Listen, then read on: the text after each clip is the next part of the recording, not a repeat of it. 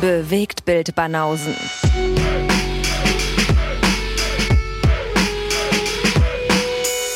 Filme, Kino und Serien, bis ihr kotzt. What's up? Jetzt aber. Haben wir uns hier schon 20 Minuten aufgewärmt?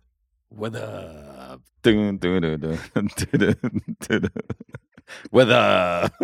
Okay. Back to the 90s. Ja. Sorry. Ich Ja, war gerade nach dem gut. What's up, weil ich hatte ich gerade selber ein Flashback. Apropos 90er, wir haben da jemanden, der in diesem Jahrzehnt geboren ist. da lacht ja, Wishful thinking. ja. Wir brauchen mehr Proletariat in diesem Podcast. Und offensichtlich jüngere Leute, wenn du dir jemanden wünschst, der aus den 90ern ist. Stimmt. Nee, muss nicht sein. Der Jüngste in der Runde bin ich, aber 90er ist weit entfernt. Nicht, äh, ein bisschen verfehlt, oder? Ja, ein bisschen. Ja, ja, ja. 70er, ich bin noch ein Kind der 70er, gerade so. Auch noch im Club der 40er. Mhm. Gerade so. Da sind auch, so meine jüngsten Freunde sind da äh, auch langsam reingerutscht. Insofern, so ist das. Wir begrüßen Classic Dave. Guten Tag. Guten Tag. Guten Tag, Hi. wir begrüßen dich. Ja, danke. Ja, nach den vielen, genau, nach den vielen Intellektuellen, die wir hier begrüßen durften, müssen wir, ein bisschen, müssen wir das Niveau wieder ein bisschen senken. Ja, sehr schön. Haben wir Classic Dave reingebracht. Ja, wieder ein bisschen geil. Ich liebe ja eure Ehrlichkeit. Das fleischgewordene Kontrastprogramm. Ja. Oh Mann. Ja, pa irgendwie passt es auch schon wieder als Einstieg. Ich habe mir nämlich ein Gastgeschenk selber gemacht Ach so, mitgebracht. wollt schon immer bei uns äh, im Podcast mit dabei sein, oder was? ja, Der Gastgeschenk. genau, genau. Mhm. Wie findet ihr mich?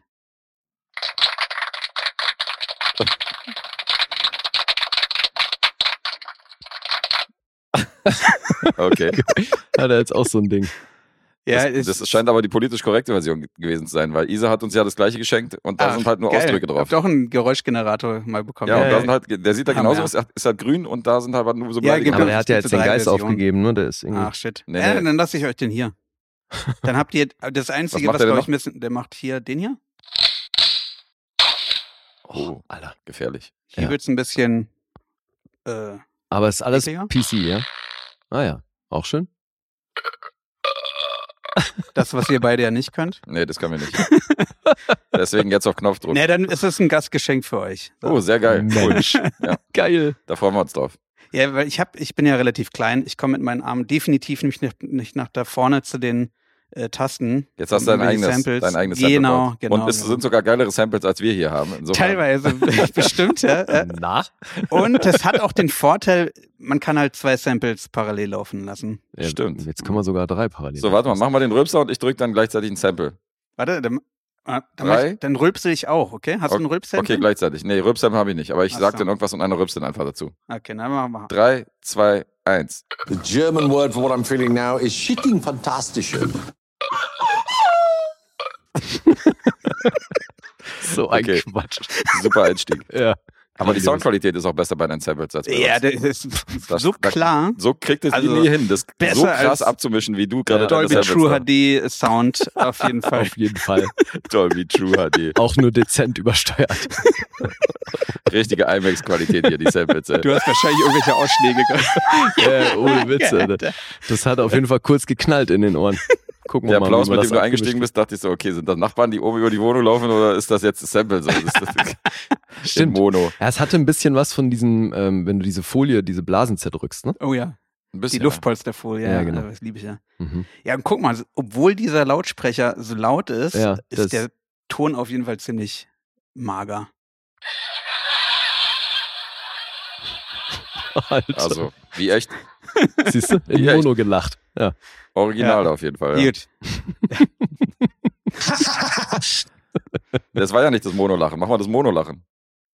Ach so, das Monolachen. Ja, Das warte, Monolachen ist ja ähnlich mal, von der Auch mal Qualität. kurz bei mir was äh, wechseln. Wo haben wir ihn? Hier. Das war ähnliche Qualität vom Sound, oder?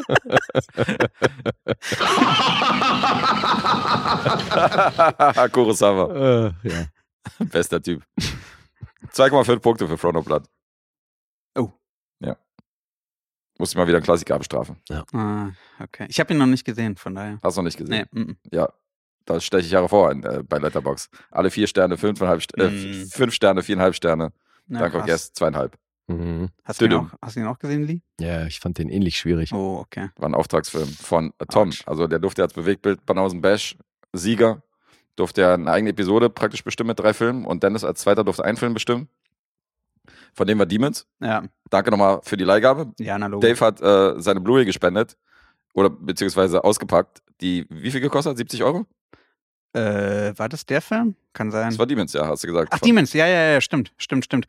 Ja, ich habe damals, keine Ahnung, normalen Preis bezahlt. Aber genau, 70 mittlerweile, so, mittlerweile, mittlerweile. 70, 70 Euro aufwärts wert. Hm. So. Also. Hätte ich verkaufen ja, können. Ja, ja, ja. genau. Tut mir leid, ist äh, kaputt gegangen. Äh, Kein Cover leider, aber mach 60. Äh, Der gibt mir immer die normalen CD-Cover mit, deswegen, das hätte ich, hätte ich so verkaufen müssen ohne Cover, aber das wäre auch ein bisschen komisch. nee, nee, hast du wiederbekommen heute. Nur fürs Protokoll. Na. Ja, und Tom Sehr hat schön, dann, äh. Tom kam dann mit, äh, mit einer ziemlich mageren Ausbeute. weil Von seinen drei Filmen haben wir dann zwei ziemlich auseinandergenommen. Das war einer davon. ja, Ja, mit dem indischen Kino. Er musste es wieder, ja. er musste es wieder mit Ja. dem indischen Film probieren, ja. Ich habe mir letztens auch Triple R oder RRR reingezogen, weil er ja Oscar nominiert ist. Ach, stimmt. Ja, du kannst ihn gar nicht Bester Song? Nee. Ich wurde ja von euch darauf hingewiesen. Naja, man, also ich habe noch Lies Ohr, äh, Wort im Ohr. Ja, man muss den schon mal gesehen haben. Also die beide waren Mhm. nicht Fans, ja. Ähm, ich habe mir auch dann tatsächlich mal, mal die Rezension mir reingezogen. Okay. Hab natürlich auch Tom noch im Ohr, ja, dass es ein Pflichtfilm ist, bester Film des Jahres Mhm. und so weiter. Ich fand ihn tatsächlich ganz unterhaltsam. Okay. Der ist natürlich sowas von mordsmäßig drüber, aber wenn man sich Wir so darauf... verloren. nee, also definitiv kein 9 oder 10 Punkte Film, aber ich bin bei einer 7. Oh Mann. Ja, Oh, wow. ja, Huh. ja. Ja gut, aber du bist nicht der Erste, der mit, ich fand den ganz gut. Oder ich fand den cool um die Ecke kommt. Insofern, das Ja, äh, ist ja bei dem Film, ist, sind wir wirklich da in der Spaltet, Minderheit. Spaltet. Ich habe den mit zwei Kumpels geguckt. Der eine fand den auch ultra scheiße, der andere fand den auch ganz nett wie ich. Mhm. Ja, Ja, es gab schon ein paar aus Supporterschaft, die auch gesagt haben, ja, endlich mal zwei, die nicht so auf diesen Trend aussprechen Ja, ja, und die sich da genau, nicht blenden klar. lassen, sondern äh, Ja. sagen, was für ein Müll das ist. ja. Hm. aber mit, mit Kurosawa überrascht mich natürlich ein bisschen. Ich Ja, mich kenne einiges von dem gar nicht leider. Mhm. Ich hatte mir jetzt letzt ja nochmal ran angeguckt, nachdem ich ihn erst vor ein paar Monaten gesehen hatte. Da war ich ja bei Tom zum Geburtstag eingeladen, der hat ja irgendwie ran im Kino äh, gezeigt, die 4K-Restauration. Das war schon echt ziemlich geil. Und der Film ist natürlich auch einfach mega. Ich weiß nicht, ob ihr den beide schon Ist gesehen das habt. nicht eine Ja. Fußballshow auf Sat 1? Den haben wir hier auch gebracht. Ach ja, stimmt. Ja. haben wir. Mhm. Also ich habe auch eine Menge von Kurosawa gesehen und ich mochte alle. Mhm. Bis auf Throne of Blood. Da war die Serie dann zu Ende. Die anderen fand ich alle gut. Ich habe Sanjuro hier gebracht. Ich hab, Ja. äh, wir haben ja die Sieben Samurai haben wir rezensiert. Ran. Alle gut. Na, Also ist jetzt nicht Hm. so, dass ich mit Kurosawa per se nichts anfangen kann, aber das habt war ihr, hat komisch. jemand von euch mal Träume gesehen, den Spielberg produziert hatte? Äh, nee, aus den 90ern das Ding, das Mm, Spätwerk. genau, ja. Nee, den habe ich, glaube ich, auch noch nicht gesehen. Okay. Das war der einzige, wo ich mir nicht sicher war, weil ich bin der Meinung, dass ich den ersten Kurosawa-Film, die Sieben Samurai, kannte ich auch nicht. Das war eine Ja. Erstsichtung. Mhm. Ich war der Meinung, dass ich den ersten gesehen habe während dieses Podcasts. Aber bei Träume, ich habe mir den Trailer nochmal angeguckt und irgendwie bin ich der Meinung, dass ich den schon mal gesichtet habe in der, in der Vergangenheit, Okay. irgendwie im Fernsehen. Aber ich würde es nicht beschwören. Mhm. Oder vielleicht nur zum Teil gesehen oder so. Also, Ja. Also falls jemand noch Input für Losfilme oder Auftragsfilme braucht. Nicht, dass du da keine Losmacht hättest. Du kannst auch mal was. Kannst ihn ja auch reinwerfen. Ja, Ja. das stimmt. Stattdessen muss Lee Angriff der Killer-Tomaten gucken. Ja, ich hab Der Bock, ich kenne den noch nicht. Ja, ich kenne den auch nicht. Ja. Ich kenne den auch nicht. Ich hätte auch nichts dagegen. Hast ja auch eine bunte Mische da immer, was du da, was du da monatlich Ja, mal stimmt. reinfeuerst. Ist ja auch eine breite es ist Range. auch einfach willkürlich. Ich mache Vollkommen, äh, vollkommen willkürlich, ja. ich mach einfach die Augen zu und scroll meine Excel-Liste runter und tipp dann einfach blind auf irgendeine Zeile rauf. Ja, ist interessantes Zeug dabei. Okay. Gute Durfte auch- Strategie. Durfte ja The Fall sehen. Hast du wenigstens gehört, die Rezension, wenn ich schon The Welche? Fall für dich rezensiere? The Fall? Ja. Nee, den, den noch nicht. Dann Nee. zieh ich ihn los von dir und rezensiere und du hörst ja nicht mal an, wo, was ich da Kommt sage noch. drüber. Ja, komm noch. Wie soll er, Ich wie soll er das nach und nach wissen? immer was, was rein. Kann er ja nicht wissen, wenn er es nicht hört. Habe ich ihm gesagt. Ach so. Ich habe ihm gesagt, hab dann losgezogen, Ja, äh, das stimmt. dann und dann wurde er rezensiert. Ja. Ja, Ja, dann dünn. ja. ich habe mir dafür vor ein paar Tagen äh, eine Rezension von Folge 86 86. reingezogen. Ja? Okay. Was war da? Komme ich nachher noch zu. Ach, kommst du nachher zu? Okay. Also Nee, was gezielt, ja? Ey, wir wollen uns ja auch nicht beschweren. Ich meine, du supportest uns, Ja, deswegen darfst du im Grunde machen, was du willst. Ja, ja. danke. Die haben danke für Freifahrtschein, die. Supporter. Ja. So, Aber für die, die uns auch supporten wollen, die können das natürlich auch gerne machen. Wir sind auf Steady Mhm. und auf Patreon zu finden. Links dazu gibt's auf Social Media. Und das ist ein guter Monat, um zu supporten, weil Ende des Monats in der letzten Episode, die folgt nämlich bald, Mhm. werden wir eine Sonderziehung machen und werden alle Lose ziehen, die wir einen separaten Pod praktisch jetzt angesammelt haben im Februar. So dass alle praktisch einen Film haben im Rennen. Krass. Und dann machen wir im März ein Supporter-Special mit sechs Filmen, ziehen zusätzlich auch noch die üblichen zwei Lose. Das heißt, wir ziehen insgesamt acht Filme von acht verschiedenen Supportern und jeder, der neu dazukommt, hat die gleichen Chancen wie die Recken, die schon 400 andere Lose im Lostopf haben. Insofern, also jetzt oder nie. Und da sind auch ein paar Kandidaten, die uns schon supporten, die noch keine Lose beigetragen haben. Jetzt oder nie würde ich nicht sagen, aber ist auf jeden Fall ein optimaler Zeitpunkt. Ja, jetzt, ja, stimmt, jetzt oder nie ist unglücklich. Kommen Sie ran, kommen Sie ran hier. Jetzt oder nie. Wer es jetzt nicht macht, hat verkackt. Aber jetzt, Der wird dann auch nicht mehr angenommen. aber es ist eine gute Gelegenheit. Exclusive Shit und so. ja, ja, ja. Das ist eine gute Gelegenheit. Das stimmt wohl. Also, an alle Herrschaften, die es noch nicht gemacht haben, ihr müsst nicht die Excel-Tabelle auswendig lernen, sondern ähm, ihr könnt auch einfach Filme nennen und dann sage ich euch, ob die schon waren. Aber haut mal einen Film raus, weil Sonderziehung und so. Ja. Ja. Ja. Respekt auf jeden Fall für diese Aktion. Ja, wir Top. mal. Öfter mal was Neues. Haben uns was Großes ausgedacht. Ja, Also mega Gucken wir mal. kreativ. Ja, ja. Spannend. Hier, Kurosawa-Style. Das ist so schön. Ja, das ist Spannung.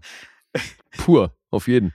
Achso, jetzt kannst du aber auch mal äh, aus Spannungsgründen hier Artikel 15 einspielen.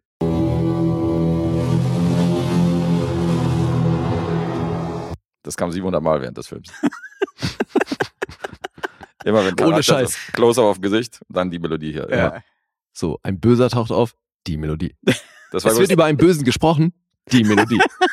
Das ist echt so krass. das war der zweite Film von Tom übrigens, über den wir gerade reden. Kannst dir Ah, vorstellen, okay. kam nicht so gut weg. Hm. Und äh, ist cool, weil wir sind ja noch in der Intro, wo, was Tom ja mithört. Insofern äh, bekommt er das Bashing definitiv diesmal mit. Äh, Nein, um Gottes Willen, ey, wir wollen ja nicht Tom bashen. Ach, fuck you, Tom.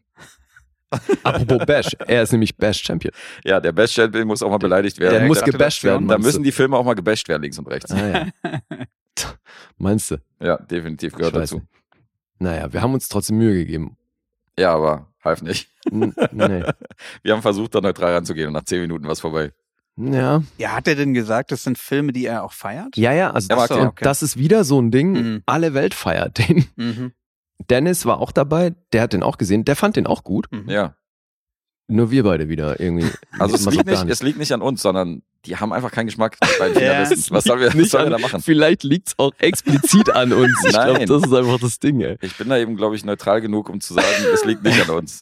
Okay. Ja. Aber es ist lustig. Ich meine, der Podcast von euch beiden ist ja daraus aus der Prämisse entstanden, dass ihr durchaus immer sehr kontroverse Meinungen hattet. Also unterschiedliche Meinungen. Und plötzlich so. Und plötzlich seid ihr hier ein Herz und eine Seele, ja. Schlimm, ne? Manchmal auch so, ja. Es ist Ja. schon nachvollziehbar, dass ihr euch weiterhin Gäste ins Haus holt und von Leuten Filme in Auftrag geben lasst und mit anderen Podcastern natürlich kollaboriert, Mhm. die Ja. ihr auch abwatschen könnt, wenn ihr euch untereinander nicht mehr abwatschen könnt.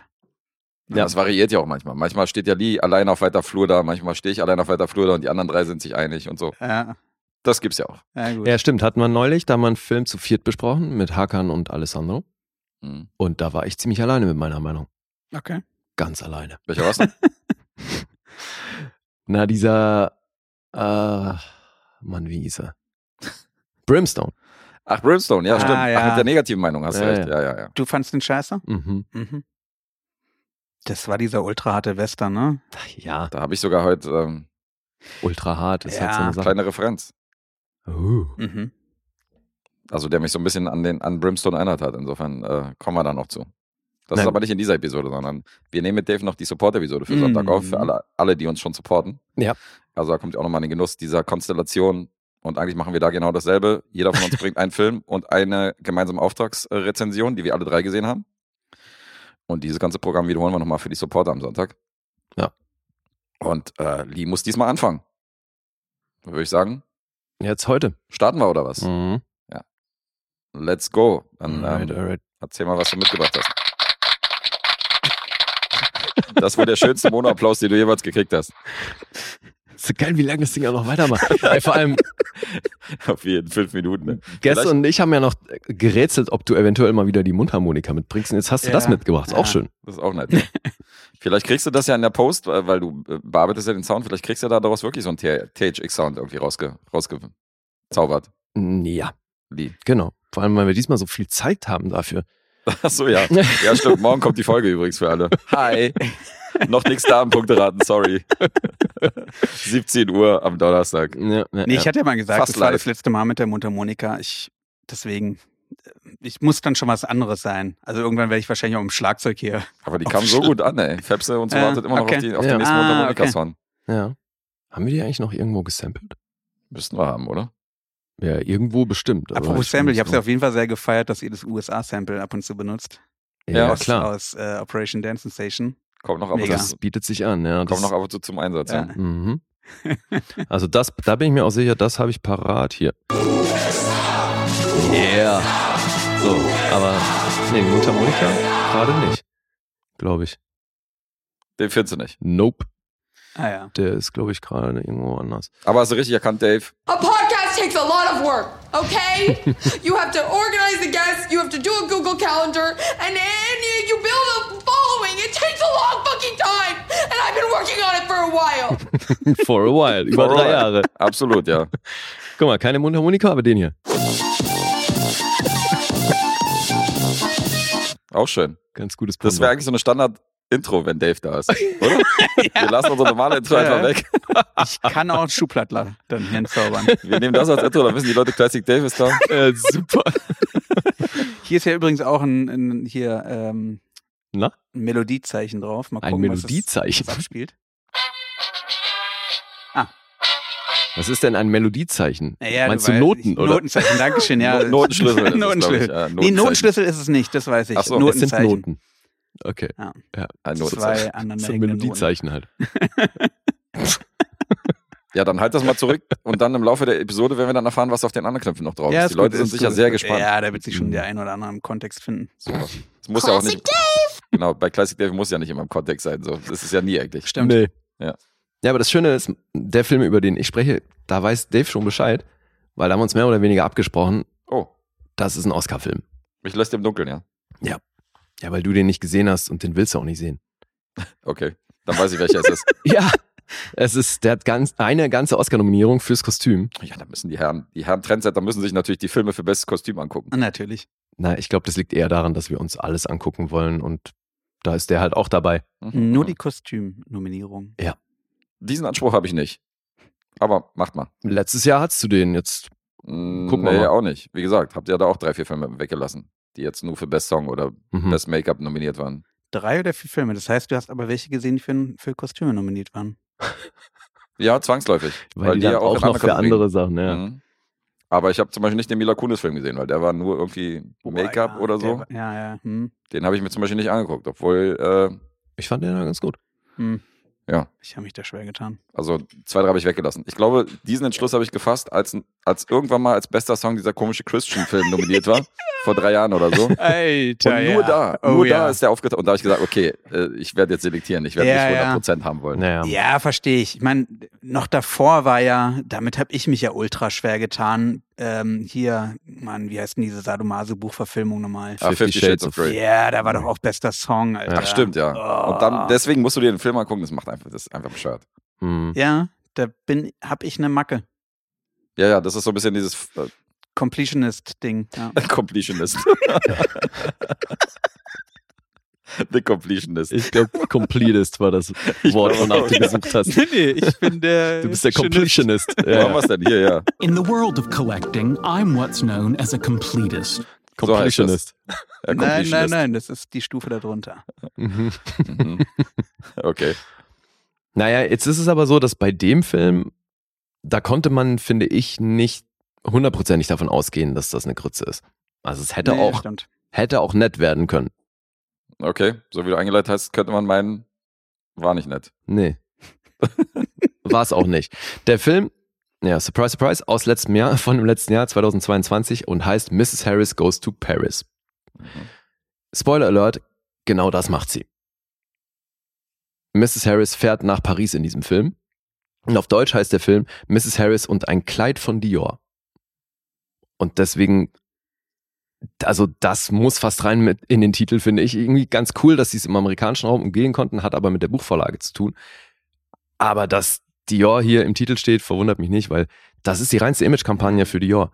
Echt? Alter, das ist wie ein langer Dior-Werbefilm. der dann natürlich unnötig ausufernd wäre, aber alter, alter, ist das ein Werbeding, ey. Das ist so krass. Okay. Naja, es basiert aber eben, wie gesagt, auf einer Buchreihe, von der ich nichts wusste, aber es gibt wohl dann doch eine Menge Fans von den Sachen. Paul Gallico heißt der Autor, der hat da eben mehrere Bücher von geschrieben. Also die Mrs. Harris, die geht dann nicht nur nach Paris, sondern auch mal nach Moskau und sonst wohin. Die sind aus den 50ern. Also dieses Buch jetzt explizit ist von 58. Mhm. Und der hat aber noch andere Sachen geschrieben, die verfilmt wurden. Der hat insgesamt 46 Credits auf IMDb und darunter halt auch sowas wie Höllenfahrt der Poseidon. Was man ja auch kennen könnte. Durchaus. Ein bisschen andere Baustelle. Ja. Zum Drehbuch Der funktioniert. musste ja mal was Vernünftiges schreiben zwischendurch. Da Nicht so eine wurde- Rotz, der sich gut verkauft. Da wurden die Klamotten dann eher verdreckt und zerrissen als Wahrscheinlich, ja. präsentiert. Na, wenn du wüsstest, was in diesem Film passiert. Den Trailer habe ich schon mal gesehen. Mhm. Insofern habe ich da auch so ein Bild vor Augen und ähm, kenne auch die Dame, die da die Hauptrolle spielt. Mhm. Ja, zum Drehbuch geschrieben hat das Carol Cartwright zusammen mit dem Regisseur Anthony Fabian. Der hat ganze 14 Credits. 2008 hat er Skin gemacht mit Sophie Okonedo. Den könnte man kennen. Sonst auch eine Menge Dokus. Und jetzt eben Mrs. Harris Goes to Paris. Mhm. Ähm, wir befinden uns also in London 1957.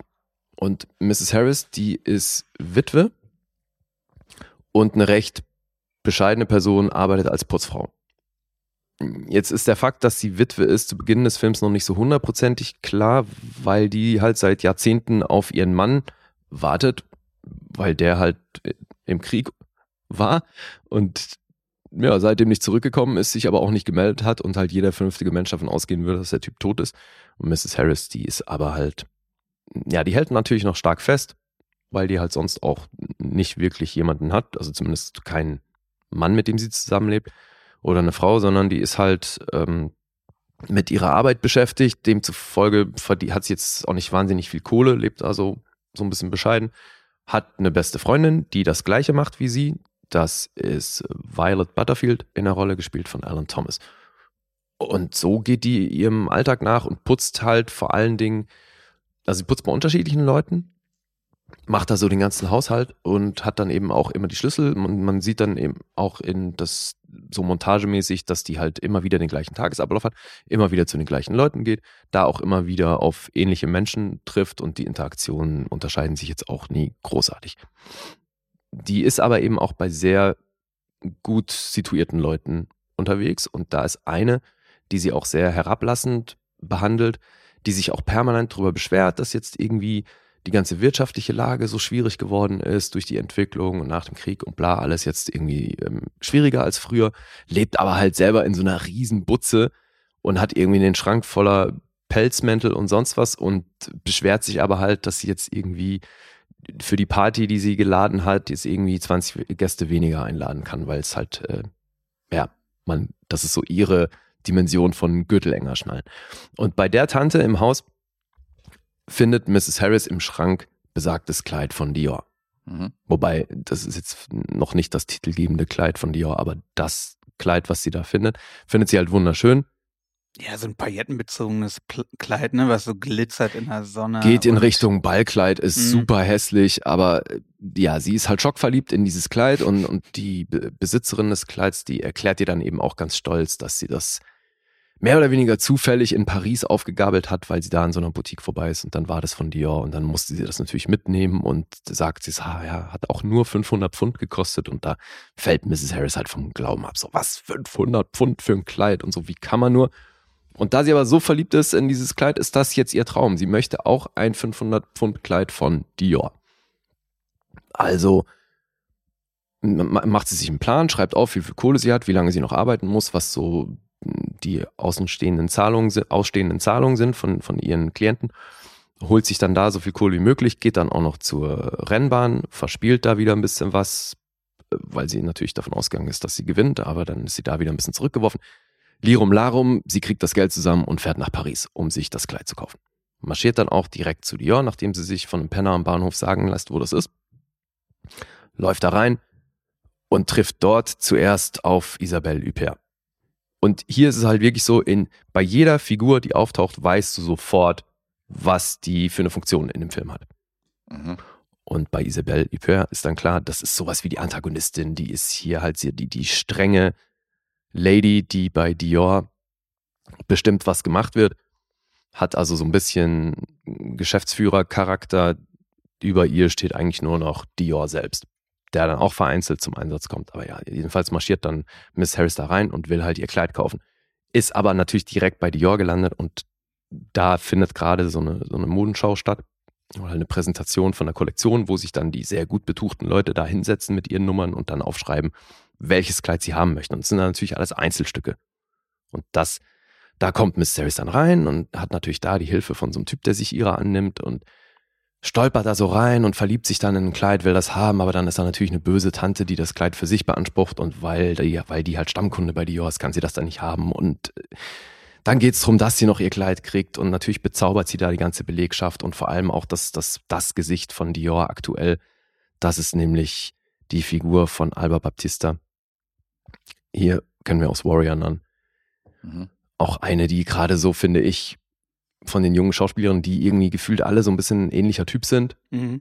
Klein, So Jenna Ortega und sowas. Das sind keine Einzelstücke, aber das Kleid, was sie eben total bewundert und unbedingt haben will, da besteht, wie du schon gerade gesagt hast, diese Ach nee, stimmt, weil Person richtig. drauf und die besteht auf Exklusivität. Na, Moment, aber die Kleider doch, also die Kleider werden schon immer explizit individuell angefertigt. Richtig, Das genau. sind dann nicht zwangsläufig, müssen keine Einzelstücke bleiben, aber bei ihrem Modell war es jetzt eben so, dass die andere da den Anspruch hat, dass wenn sie das kauft, dass das Genau. kein anderer kriegt. Und Genau. weil die halt so eine Stammkundin ist, sagen die natürlich, ja, ja, klar. Ja. Die andere ist halt pikiert darüber, dass jemand aus der mittel- oder einfachen Schicht da eben mit dabei am Start ist und Ja, will ja, sie eigentlich klar. sofort raushaben aus diesem elitären Kreis. Deswegen, agiert das ist es halt, du hast halt dieses, diesen ähm, Klassenclash. Weißt du, dass sie da als ganz einfache Lady aus London ankommt und dann der High Society und der Haute Couture in Paris dann mal kurz Ja. Ansagen macht. Damit ihrer menschlich freundlichen Art aber sie jeden so verzaubert, der irgendwie vernünftig tickt, dass die dann auch alle total begeistert sind von ihr. Mhm. Okay. Und es ist überall so zuckersüß und so. Und ich habe äh, äh, auf Letterboxd gelernt, dass es, dass diese Sorte Film jetzt einen eigenen, ein eigenes Genre hat. Ah, ja. Das heißt Nicecore. Nice Call. Nice Core. Aber es bringt's auf den Punkt. Also, ja, ja, voll. Voll. weil das ist wirklich, also es ist ekelhaft äh, Mhm. Nett alles. Mhm. Und deswegen bei jeder Figur, die auftaucht, du weißt sofort, was ihre Funktion ist. Da gibt's keine Entwicklung in irgendeine, keine Überraschung, gar nichts. Das ist alles so. pff. Ja, also du Mhm. erkennst es halt von Anfang an. Siehst alles meilenweit kommen und Aber ist schon so gute Laune Kino. soll es wahrscheinlich sein, ja. Das ist wahrscheinlich, ich würde es so als Märchen für Erwachsene bezeichnen. Das hört sich so Und- an, als wenn man damit rechnen müsste, dass jederzeit auch gesungen wird, was- wahrscheinlich nicht passiert, aber es, aber das ist tatsächlich auch der Ansatz des Regisseurs, der sagt, er hat sich so Filme wie hier ähm, Le Parapluie de Cherbourg und, und sowas Mhm. als Vorbild Mhm. genommen und wollte so ein bisschen Musical ohne die Musik, äh, ohne dass gesungen wird, aufziehen. Und ja, also so fühlt sich auch an.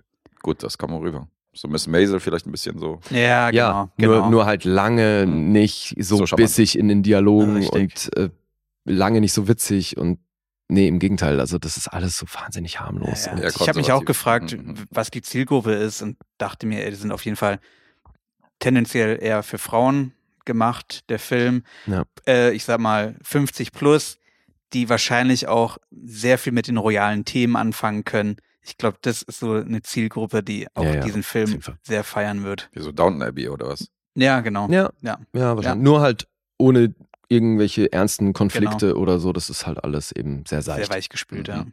Ist halt wirklich so, wie du so erzählst, so Paddington im Phantom Thread Universum. Okay. Aus Phantom Thread kenne ich doch die Dame, oder? Das ist, da hat sie doch mitgespielt. Vicky Krebs? Nee, hier, äh, die Hauptrolle von. Ach ja, die war auch bei. Phantom Thread, Mhm. genau. Ja, Leslie Manville heißt die Dame. Princess Margaret bei The Crown. Und Phantom Thread, ja, da Mhm. könnte man sie auch gesehen haben. 114 Credits, also die hat schon eine ganze Menge gemacht. Die ist in England relativ groß und spielt das auch auf jeden Fall gut. Hm. Es ist halt das Drehbuch ist halt im Grunde eine Katastrophe. Es ist halt wirklich ein sehr seichter Roman, der halt aber auch genauso umgesetzt ist. Also Ja, aber jetzt haben wir es ja. Der Film ist ja eben nicht für bester Film oder Drehbuch nominiert, sondern das sind ja die Kostüme. Und da ist halt die Frage, ob das für euch klar geht, weil Ja, ja. Ja, da waren wir ja noch nicht. Ich wollte einmal Ja. noch kurz erzählen, wer hier sonst noch mitspielt, weil natürlich hat sie dann in dem, nachdem klar ist, dass sie jetzt Witwe ist und in ihrer Daily Routine in London gehört dann auch immer wieder mal so ein Pubbesuch dazu und da gibt's dann Archie, der sie so ganz toll findet und Archie wird von Jason Isaacs gespielt. Jason Isaac spielt mit. Ach du Scheiße. Yep. Den mag ich ja. Lambert Wilson spielt dann der Typ, der sich ihr, wobei in Paris nehmen sich eh alle ihr an, das ist ähm, so krass, aber der Typ, der bei Dior ihr halt direkt hilft, damit reinzukommen zu dieser Show, das ist der Marquis. Ist ein Und- Erowinger, oder? Aus Matrix. Genau, Mhm. aus Mhm. Matrix, Reloaded und Revolutions, der hier. Mhm, mhm. Lambert Wilson. Aber Baptiste habe ich schon genannt, die das übrigens, das muss man schon, glaube ich, erwähnen, weil die ist ja Portugiesin und das mit dem Englisch macht die ja eh schon super. Mhm. Das mit dem Französisch macht die aber auch richtig gut. Und wenn du dir manchmal überlegst, wie sich manche amerikanischen Schauspielgrößen übelst was abbrechen, wenn sie mal einen halben Satz Französisch sprechen müssen. Mhm. Und bei ihr kommt das echt so aus der Hüfte. Aber klar, das ist halt das Ding. Ne? Als Europäer bist du wahrscheinlich eh schon mehr mit anderen Sprachen konfrontiert. Und vielleicht fällt es dann auch phonetisch leichter beim Französischen zu landen, wenn man Portugiesisch spricht. Ich weiß es nicht. Aber das macht sie wirklich gut. Mhm. Also die kaufst du ihr nur wirklich voll ab. Und die ist natürlich hier so ein bisschen im Hepburn-Look und ne, aufgrund der Mhm. Zeit und ihrer Optik so, die passt ja auch wunderbar rein. Ihr gegenüber haben sie dann einen Typ äh, gestellt, Lukas, äh, Lucas Bravo. Der spielt so ein relativ, ja, der arbeitet eben auch bei Dior und das ist dann eben auch so eine Figur, die sich um Mrs. Harris kümmert und der hat schon bei Emily in Paris einen Love Interest gespielt und der ist Franzose, deswegen ist es auch gut, dass die hier die französischen Rollen wirklich auch, oder jetzt mal eben von Natascha Alba Baptista mal abgesehen, haben die halt hier die französischen Rollen auch mit Franzosen besetzt. Mhm. Das finde ich dann schon ganz schön. Das heißt, so eine Isabelle Huppert, die spricht dann auch über weite Strecken Französisch. Mit Mrs. Harris dann so ein bisschen Englisch und so im Wechsel. Aber zumindest geht das auf, dass du hier nicht die ganze Zeit das Gefühl hast, okay, jetzt haben wir hier Amerikaner und Engländer, die versuchen, den Franzosen zu machen. Also nicht nur, ne? Eben mit so einem Marquis ist es ja dann schon der Fall, aber das geht alles. Und ich finde auch, ja, man kann den Film wahrscheinlich machen. Also wenn man mal so gar nichts erwartet, dann hast du hier halt nette Bilder und nett, also noch nicht mal eine nette Geschichte, aber halt, es passiert was. ja, es ist alles wahnsinnig belanglos und irgendwie, aber man kann sich's angucken, oder? Also ich weiß nicht, Dave, Ja, wie ja, siehst doch. du das? Man kann sich auf jeden Fall angucken. Wie gesagt, ich glaube, der spricht halt so eine bestimmte Zielgruppe an, die halt gerade so eine Art von Film dann auf jeden Fall feiern werden. Hm. Ich habe ihn auch nicht gefeiert. Ähm, ja, er ist aber guckbar, definitiv. Also es ist nicht so, dass ich mir nach den, wie lange geht der nochmal? Anderthalb Stunden, glaube ich, ungefähr. Ne? Nee, der geht fast zwei Stunden. Ach, Stunde shit. 55. Ja, also war jetzt jedenfalls nicht so, dass ich gesagt habe, scheiße, äh, vertrödelte Zeit oder so, sondern war okay. Okay. Vielleicht für die Gossip-Freunde da draußen. Ich habe gerade äh, die junge Alba Baptista gegoogelt, um zu wissen, ob ich die irgendwo zuordnen kann, ob ich die schon mal gesehen habe. Mhm. Ja. Und ähm, ich habe, glaube ich, noch nichts von ihr gesehen. Aber sie ist gerade romantisch involviert mit Chris Evans. Wow. Das ist wohl das heiße liegen auch Paar ein, gerade. ein paar Jahre dazwischen. Romantisch Oder? involviert. Ja, da liegen ein paar Jahre dazwischen. Ich glaube auch, aber sieht schon noch sehr jung aus. Aber Ich verstehe das die beiden nicht. wurden Händchen halten fotografiert. Aber- heißt aber romantisch findest du- involviert? Findest du nicht auch, dass die in die gleiche Kerbe, in die gleiche Kerbe haut wie eine Jenna Ortega und vielleicht auch eine Mia Goth und dass das alles so, es gibt gerade so eine Sorte junge Schauspielerin, die, Ja. die finde ich irgendwie alle recht ähnlich. Ja, Mm, stimmt. Ja, wobei sie hier noch ein bisschen, ich will jetzt nicht sagen generisch, aber sie sieht noch relativ normal aus. Ich finde so eine Typen wie Mia Goth und Anya Taylor-Joy, die sind gerade super im Trend und die sehen ja teilweise schon so ein bisschen ungewöhnlich aus. Findest du Mia Goth sieht ungewöhnlich aus? Ich find, nicht. ja, ich Also bei Anna Taylor-Joy weiß ich genau, was du meinst, bei ihr finde ich, find jetzt die- nicht. Also Mia Goth finde ich auch. Aber jetzt, irgendwie so oder, oder dann nimm mal Jenna Ortega damit rein, so, das ist Ja, ein ähnlicher Typ auf jeden Fall. ja, Jenna Ortega geht in die Richtung, die ist auf jeden Mhm. Fall auch sehr trendy. Und ich finde, da gibt's gerade irgendwie so ein paar junge Schauspielerinnen in die Richtung. Da eben, vielleicht sticht auch deswegen so eine Anya Taylor-Joy raus, weil die halt wirklich was Eigenes mitbringt optisch. Mhm. Das stimmt. Naja, Ist ja auch egal. Ich finde sie schön anzuschauen, aber schauspielerisch auch da, das ist ja alles halt solide. Mhm. Das ist ja auch hier wirklich nicht der Fokus. Und jetzt kommen wir dann doch mal auf die eigentliche Nominierung zu sprechen, weil Kostüme sind hier natürlich ein Riesenthema. Und das ist aber halt, wie gesagt, diese Dior-Werbeshow. Weil vom ersten Moment an, wenn die das Kleid der Dame, bei der sie putzt, im Schrank findet, dann ist das wirklich so mit Spotlight und alles funkelt und die Musik verändert sich. Das mach nochmal mach noch mal Artikel 15 an. ja, genau. Nee, so, so leider nicht, aber es wäre schön, oder? Ja, stell dir mal vor, sie packt das Kleid aus und dann Schon hast du einen das anderen Kleid Film. von dir. Plötzlich hast du einen anderen Film, Schon ja. hast du einen anderen Film, ja. Denkst du, das wird sie dann erwürgen. Nein, aber so ist es dann auch, wenn die, die, wenn die Kleider präsentiert Wobei, werden. kann ich ganz kurz, ich, ich weiß voll, was du meinst. Nur in der Situation habe ich es anders wahrgenommen oder etwas anders wahrgenommen. Weniger halt als in dem Moment Werbeshow für Di- Dior, sondern einfach zur Verdeutlichung, weil die Dame, bei der sie ja frisch geputzt hat, die hält sie ja hin mit irgendwelchen Zahlungen. Ja. So, sie, das heißt, die ist in einer schlechten Stimmung und äh, hat ja sowieso einen sehr monotonen Ab Lebensablauf, ne? Mhm. wartet letztendlich immer noch nach wie lange, zwölf Jahren auf ihren Macker. Und da ist es natürlich sehr verdeutlichend, dass das endlich mal dieses Highlight in ihrem, in ihrem Leben. Ja, ja. Da geht dann halt förmlich die Sonne auf, Genau. als die endlich dieses Kleid sieht und denkt sich halt, Und sie boah, ist das endlich einen schön. Lebenstraum hat. Oh, es ist schön. Und dann ist das aber auch wirklich visuell oder inszenatorisch so untermalt, dass du dann den Schuss auf das Kleid hast und dann hast du den Gegenschuss auf sie, wie sie halt völlig verliebt dahin starrt. und dann hast du so einen Dolly-Shot, der so ein bisschen in so eine Vertigo-Shot-Richtung geht, Mhm. wie sie halt quasi drauf zuschwebt. Also du merkst richtig halt, wie, dass sie auf einem rollenden Ding Also ist. du, so- sie ist so- auf dem Dolly Sind und beide verliebt, nur dass es ein Kleid ist.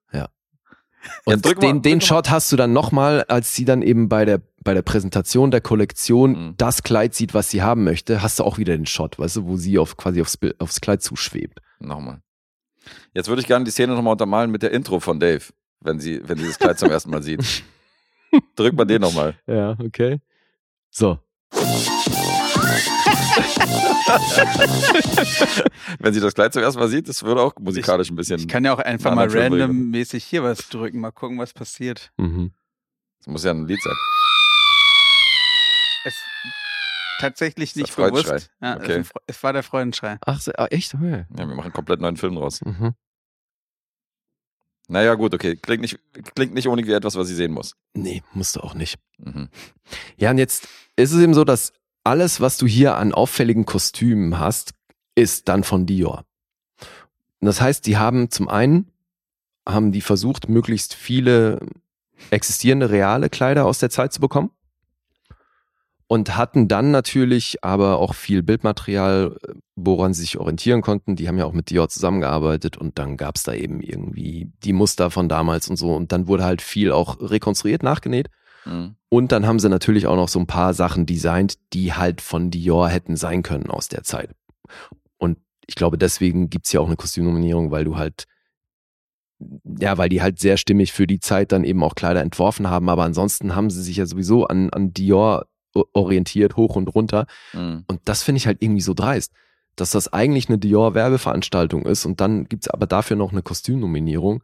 Ja, ich finde es auch abgefahren, dass im deutschen Titel halt wirklich dieser Markenname genannt wird. Ey, aber das ist auch nicht so, als würden die hier versuchen, ums Logo rumzukommen oder so. Mhm. du hast hier wirklich, dann kriegt die ein Paket, wo halt riesenfett Christian Dior draufsteht. Product Placement the Movie, ja. Das ist wirklich hart. Ja, und vor allem, weil es ja auch, es ist ihre Motivation, überhaupt alles andere zu machen, ist, weil es ihr Lebenstraum jetzt ist, ein Dior-Kleid zu besitzen. Mhm. Das hätte ja irgendein Kleid sein können. Naja gut, das Ding ist, ich, ich glaube auch, ich habe mir das währenddessen tatsächlich überlegt, weil ich mir gedacht habe, ja, die hätten jetzt auch irgendeine fiktive Marke nennen können. Dass das ihr Traum ist, Ja. halt Eben. ein Kleid von XY zu haben. Und dann glaube ich aber, dann hätte ich mich wahrscheinlich gefragt, hä, warum haben sie nicht eine reelle Marke genommen? Ja, gut, weil es dann, naja, gut, weil es dann Product Placement halt wäre, Ja. wäre die Erklärung. Aber gut. Naja, und dann kann man natürlich jetzt auch inhaltlich in Frage stellen, was erzählt uns das? Das Mhm. ist quasi das höchste Gut von einer Frau, so das höchste Ziel, was du erreichen kannst in deinem Leben, ist dann eben ein Luxuskleid zu besitzen. Klingt auch nicht nach Female Empowerment, ja. Nee, davon ist der Film, glaube ich, auch eine Ecke weg, aber gut, ja, Mrs. Harris ist natürlich dann so der Gutmensch in dem Szenario, die Mhm. sich eben auch gegen Leute, die andere ungerecht behandeln, gegen die wehrt sie sich dann natürlich auch und so und setzt sich dann ein für die arme Natascha und ach ja. Ja, klingt so ein bisschen wie so, wie so eine Mary Poppins halt. Ähm, die halt vielleicht nicht ganz so partymäßig drauf ist, aber schon auch durchgreifen kann. Ja, da mag ich die Message von äh, Mary Poppins deutlich lieber. Mhm. Ja. Ja, Nice Core. Nicht mein Genre. Bisher zumindest. Gucken wir mal. Bestimmt Jetzt- noch andere Filme aus dem Nice-Core-Genre an. ja, ja. Das gefällt mir. Lostopf. Juhu. So, jetzt lese ich mal die Punkte vor. 7,1 gibt's auf IMDb, Metascore ist bei 70. Rotten Tomatoes von der Kritik 7,4. Publikum 4,5. Alle maßlos begeistert. Und auch Letterboxd vergibt eine 3,5. Ist ja nicht so schlecht. Nee, sie sind ja alle bei 7 und aufwärts. Mhm. Bin so ein bisschen alleine. 13 Millionen hat das Ding gekostet. Aktuell sind es über 30 Millionen, die es eingespielt hat. Also kann man, glaube ich, als Erfolg verbuchen. Und die Oscar-Nominierung passt da wahrscheinlich auch ganz gut ins Konzept. Mhm. Ja, da habe ich mal nachgeguckt. In den Trail Facts steht nämlich, dass die das Pendant zu den 500 Pfund im Jahr 57 wären 2022 13.000 Dollar gewesen. Und das kommt ja, glaube ich, auch ungefähr hin, wenn du dir so Dior-Klamotten mal anguckst. Muss man schon eine Weile für stricken. Ja, Wo wir gerade hier, wo du gerade hier so eine Haute Couture-Rezension hingelegt hast. Hast du schon gehört, wer der neue Louis Vuitton-Design-Chef ist? mhm. Neuerdings. Das ist krass, wa? Naja, aber siehst du, es finde ich so lustig. Mir erzählen das, also mir haben das jetzt schon ein paar Leute erzählt und ja, klar, es ist krass. Es ist aber auch gleichzeitig wieder ein Tritt in die Fresse von jedem, der Design studiert hat, der, der das gelernt Der so hat, reingerutscht der das Handwerk kann, der, den du da hinsetzen kannst, der das Ding Mhm. von, von der Zeichnung bis zum fertigen Stück jeden Schritt selber machen kann. Und jetzt hast du da halt den Boy aus Virginia, der ganz gut Musik macht. Und ja, vielleicht hat er Geschmack, aber das zum Chefdesigner, Alter, ich finde, das ist so ein Mhm. Tritt in die Fresse von allen, die da arbeiten, ey. Ja, letztendlich ist es eine Frage, wie talentiert der in dem Job ist, weil du hast jetzt in einer Schauspielbranche hast du Mhm. auch etliche Leute, die keine, keine Schauspielausbildung per se gemacht Ja. haben und riesen, Und ich, riesen Karriere hingelegt haben. Ja, wenn, klar, wenn er es dann macht, aber jetzt wie, das meine ich ja gerade, wie wahrscheinlich ist das denn, dass du dem ein Blatt Papier hinlegst und einen Stift und sagst, so, jetzt konzipierst du das Mhm. und dann bringen wir dir alle Stoffe, die du brauchst und dann nähst du das Ding mal selbst. Ja, das weiß ich halt nicht.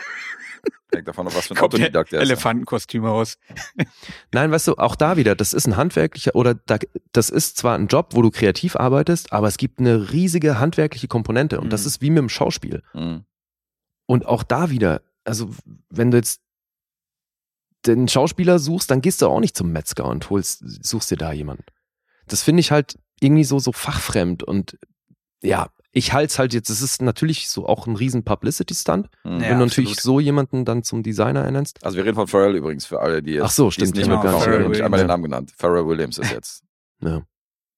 Also ich kann es halt auch null beurteilen, aber was ich halt auch wahrnehme, ist natürlich ein Wandel, dass natürlich auch Unternehmen ständig, ne, man sagt ja so schön viral äh, am Start sein Ja, müssen. Natürlich. Und das sind natürlich dann die, die Moves auch von, von großen Konzernen, Mhm. einfach Persönlichkeiten einzukaufen. Ja, logisch. Das war ja mit, weiterhin, ja, das war ja mit Virgil Abloh schon grenzwertig in die Richtung, aber der konnte ja zumindest was in, in Ja. die handwerkliche Richtung.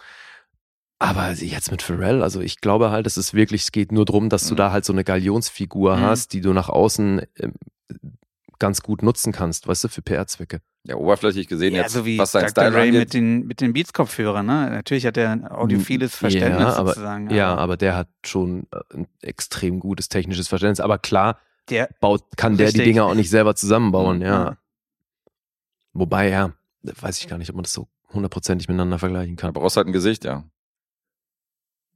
Für so eine. Ja. ja, ja, eben. Deswegen, das, Das ist schon- die Zeit, schon, habt ihr gerade recht, so ist alles fein. Es ist, könnte mich eigentlich auch nicht weniger jucken. Ich finde Ja, es klar. halt eben einfach, mir tut's halt leid für die Leute, Ja, ja, die sich gedacht haben, ich will irgendwann großer Designer werden, ich studiere jetzt Design, ich gehe den klassischen Weg so und mach das. Jetzt muss ich doch einen Rap-Song schreiben, Ja, eben.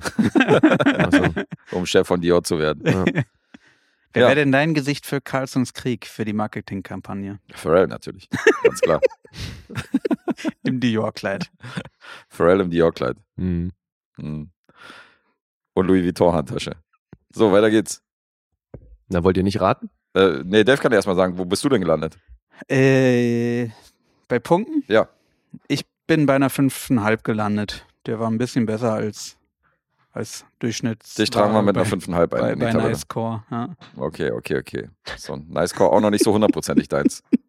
Nee, nee, nee.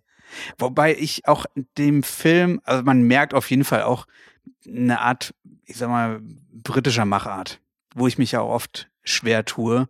Ein bisschen spießig, ja. Ja, der ist voll britisch, klar. Ja. Mhm. Und das spielt halt auch mit rein. Also ein britischer Nice-Core-Film, das muss man nochmal ganz klar sagen. Mhm. Wäre es ein Ami-Nice-Core-Film, dann hätte ich ihm wahrscheinlich sechs Punkte geben können Ja. oder sechseinhalb geben können. Ja, Aber eben, in dem Fall. also ich könnte mir halt vorstellen, dass Paddington auch in das Genre fällt Mhm. und mit dem konnte ich echt was anfangen. Mhm. Boah, den fand ich ultra scheiße. Echt? ja. Siehst du? Paddington, Mhm. das ist ja krass. Wie fandst du den denn? Ultra scheiße. Also ich habe ja nur den ersten gesehen. Der zweite wird ja noch mehr gefeiert Mhm. als der erste. Und ich fand den, ich fand ihn nett. Ich auch. Also Mhm. bin jetzt auch nicht bei so überschwänglich, aber Also seid ihr doch Nice-Core-Fans, alles klar. Gut. Nee, also Ja, ich muss sagen, ich war positiv überrascht, weil ich habe halt echt Schlimmstes erwartet und Mhm. dann dachte ich mir, okay, geht. der war in Ordnung, ja. Das ist ja auch recht dynamisch und so. Ja, aber ich bin jetzt auch nicht bei diesen überschwänglichen Nee. bester Kinderfilm der letzten Ach, 20 Jahre. Quatsch, Nein, das ist ja Bullshit. Äh, äh, pass auf, ich sag mir vier. Achso, ich musste ja für Nee, dich du- noch raten. Ne? Ja, du musst auch raten, klar. äh, du bist bei Eigentlich hätte fünf. Dave auch anfangen müssen, aber egal. Ja, egal. du bist bei einer 5 gelandet. Hm. Ja, dann bleibt's so wie immer. Wobei, ach so, nee, dann wart ihr jetzt beide einen halben Punkt daneben, ne? Ich bin bei viereinhalb. Viereinhalb ist es. Okay. Ja. Na gut. Heißt einen halben Miesen für Dave und einen halben Miesen für Guess. Starten wir beide mit einem halben Miesen. Miese, miese. Miese, Nice-Core. Ja, siehst du, mir war das wiederum wichtig, dass der unterm Durchschnitt ist. weil, Achso. er muss auf jeden Fall unterm Durchschnitt sein. äh, ja, weil das, ich will schon auch signalisieren, dass ich das nicht empfehlen kann, Alter. Das ist echt, ich find's grausam eigentlich. Also nicht grausam wird dem nicht gerecht, aber ja, wisst ja, was ich meine. Ey. Das ist halt wirklich so belanglos alles. Ja gut, wir waren ja nicht weit entfernt, insofern passt das ja. Ja. Dann leite ich jetzt mal Dave mit dem Sample ein. Der Inbegriff eines Menschen, der es in seinem Leben zu nichts gebracht hat. Jetzt kannst du deinen Film rezensieren. Okay.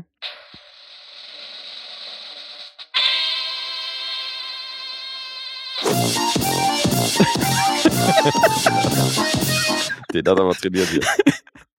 Top. Also, ihr wisst ja, ne? Wir haben jetzt Mitte Februar.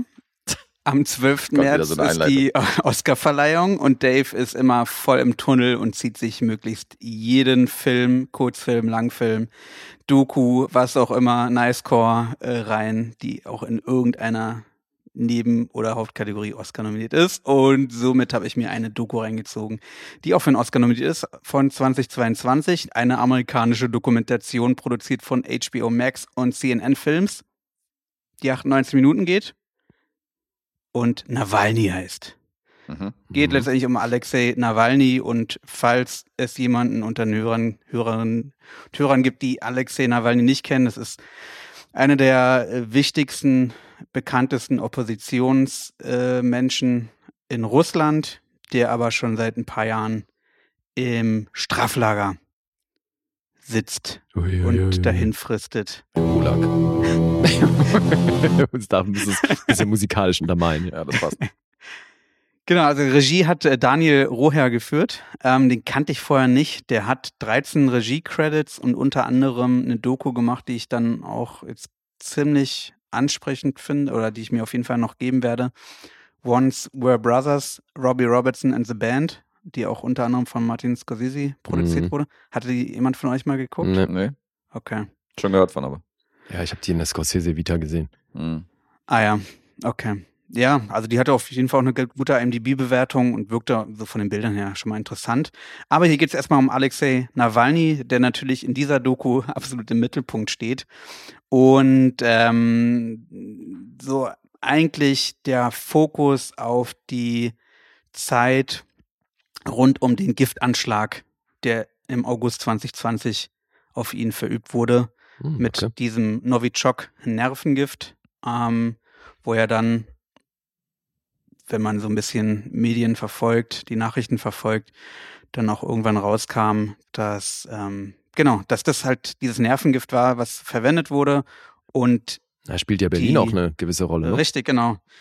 die Spuren letztendlich auch tatsächlich bis halt in die Regierung ähm, Putins dann reichen, ähm, die das halt immer abgestritten hatten, dass sie da irgendwie dahinter stecken, den wichtigsten Oppositionsführer halt irgendwie zu vergiften.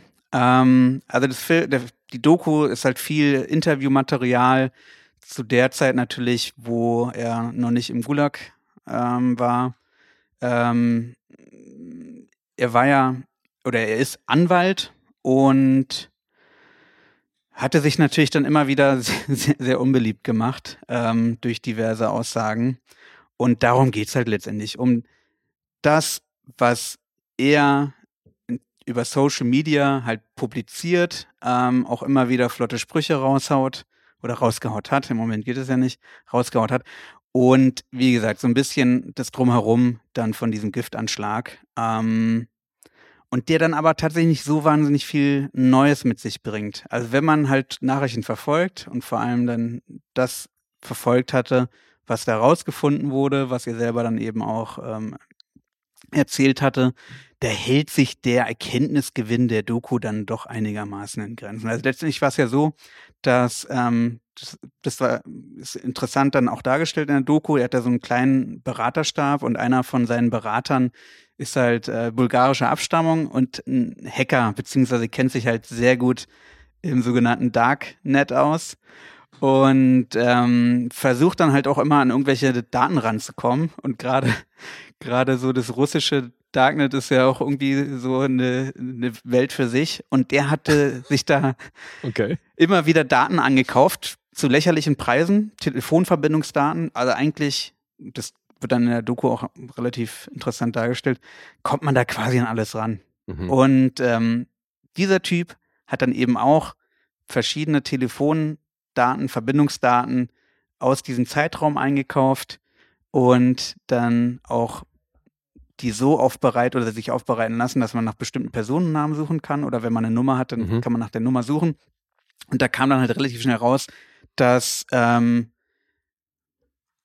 ein Typ, der in, in dem Regierungsmetier dann auch tätig ist, ähm, innerhalb von kürzester Zeit Anrufe zu bestimmten Personen hatte. Mhm. Und die haben sie ja einfach abtelefoniert. Also Nawalny tatsächlich auch Die abtelefoniert. Person, die er angerufen hat. Genau, Okay. ähm, die eben auch mit ihm, das hatten die auch recherchiert, zusammen in demselben Flieger von Tomsk nach, nach Moskau saßen, wo er vermeintlich vergiftet Mhm. wurde. Der Flieger zwischengelandet ist, ähm, das ja alles von dann irgendwie abgestritten wurde. Er dann in, in, in äh, ein Krankenhaus in Omsk dann kam und da der Chefarzt auch immer meinte, nee, nee, hier gibt's überhaupt keine Anzeichen von irgendeinem Gift. Ähm, wir haben alles abgecheckt.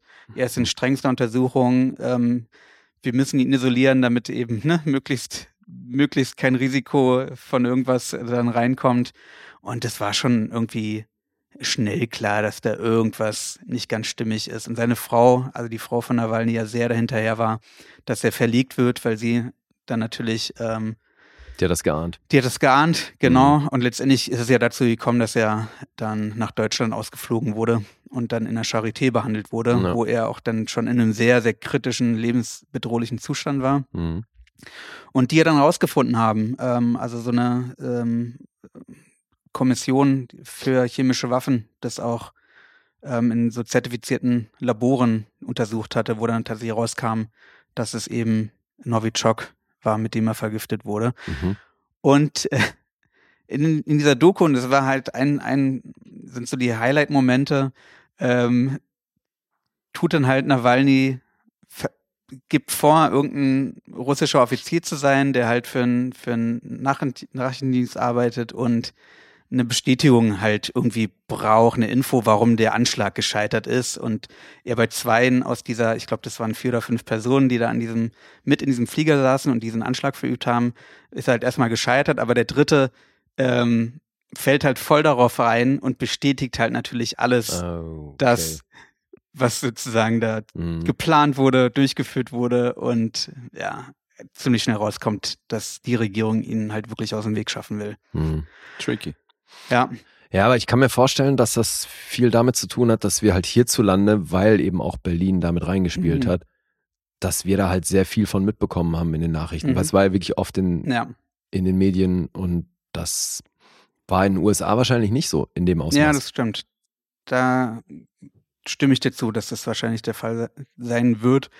Ähm, was ich an der Doku, also es, wie gesagt, das ist so der Hauptteil, dieses Drumherum um diesen Giftanschlag Mhm. und viel Interviews, aber eben auch viel diese ganzen Social-Media-Kampagnen und die Schlammschlacht zwischen der Regierung und ihm als Oppositionellen und ähm, also in- in der Zeit vor dem Anschlag.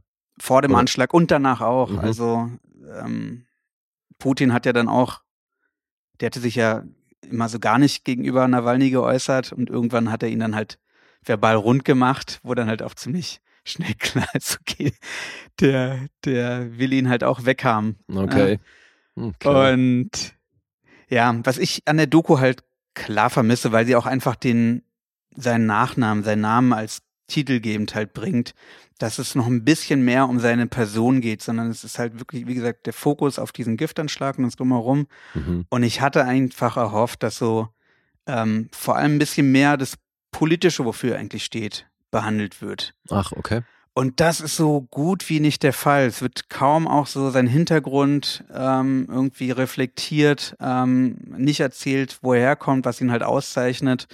Und ähm, ja, da hatte ich einfach Ja. ein bisschen mehr erwartet. Es gibt gab ein, ein an, kurzen, eine kurze Erwähnung, dass er halt in der Anfangszeit, weil das ist auch sicherlich was sehr Kontroverses bei ihm, ähm, auch auf mehreren Veranstaltungen ähm, gesprochen hat, die halt so ähm, rechte Hintergründe hatte. Also wo eben Nationalisten aus Russland irgendeine ne, Veranstaltung hatten und wo er dann als Redner aufgetreten ist. In der Ach so. Anfangszeit seiner politischen Karriere. Okay. Und die Doku erwähnt es halt kurz Mhm. und er speist es halt mit einem Satz ab, Mhm. von wegen, ich bin, will russischer Präsident werden, muss letztendlich alle Bürger und Bürgerinnen in Russland vertreten. Und das war halt so ein Moment, wo ich mir gedacht habe, Alter, nee, das, da Mhm. wird Nawalny glorifiziert, so Mhm. unglaublich wichtig er ist als, als Oppositionspolitiker halt ist für Russland. Ja. Ähm, umso mauer war das dann halt in der Doku, diese Kontroversen einfach zu Naja, ich, zeigen, sondern er wird halt glorifiziert. ich meine, die Methoden, die da angewendet wurden, die könnte man natürlich auch nicht damit rechtfertigen, wenn der jetzt ein Nazi wäre. Ja. Das macht's ja nicht besser, aber ich finde schon auch, dass das bei so einer Doku natürlich mit reinspielen sollte. Absolut. Zumal ich finde, als Dokumentarfilmer musst du dir, oder als Filmemacher generell, musst du dir schon auch mal Gedanken darüber machen, oder immer eigentlich, mit was erziele ich für eine Wirkung bei den Leuten, die sich das angucken. Und wenn du halt für den amerikanischen Raum, Mhm. wo das Feindbild Russland ja immer noch, glaube ich, mit am größten ist, ne, also hierzulande existiert das natürlich auch, erst recht jetzt aktuell, aber generell, und wenn du dann da in die Kerbe haust, dass du halt einfach die russische Regierung als äh, blöde Wichser darstellst und dir dann nicht mal die Mühe machst, die Position der Ja. Gegenseite genauer zu beleuchten, das ist halt dünn. Ja. Und dann schürst du einfach, also du, ne, du gießt halt Öl ins Genau. Feuer, so du schürst halt dieses Feindbild Russland immer mehr und das ist nicht cool, ey. Ja.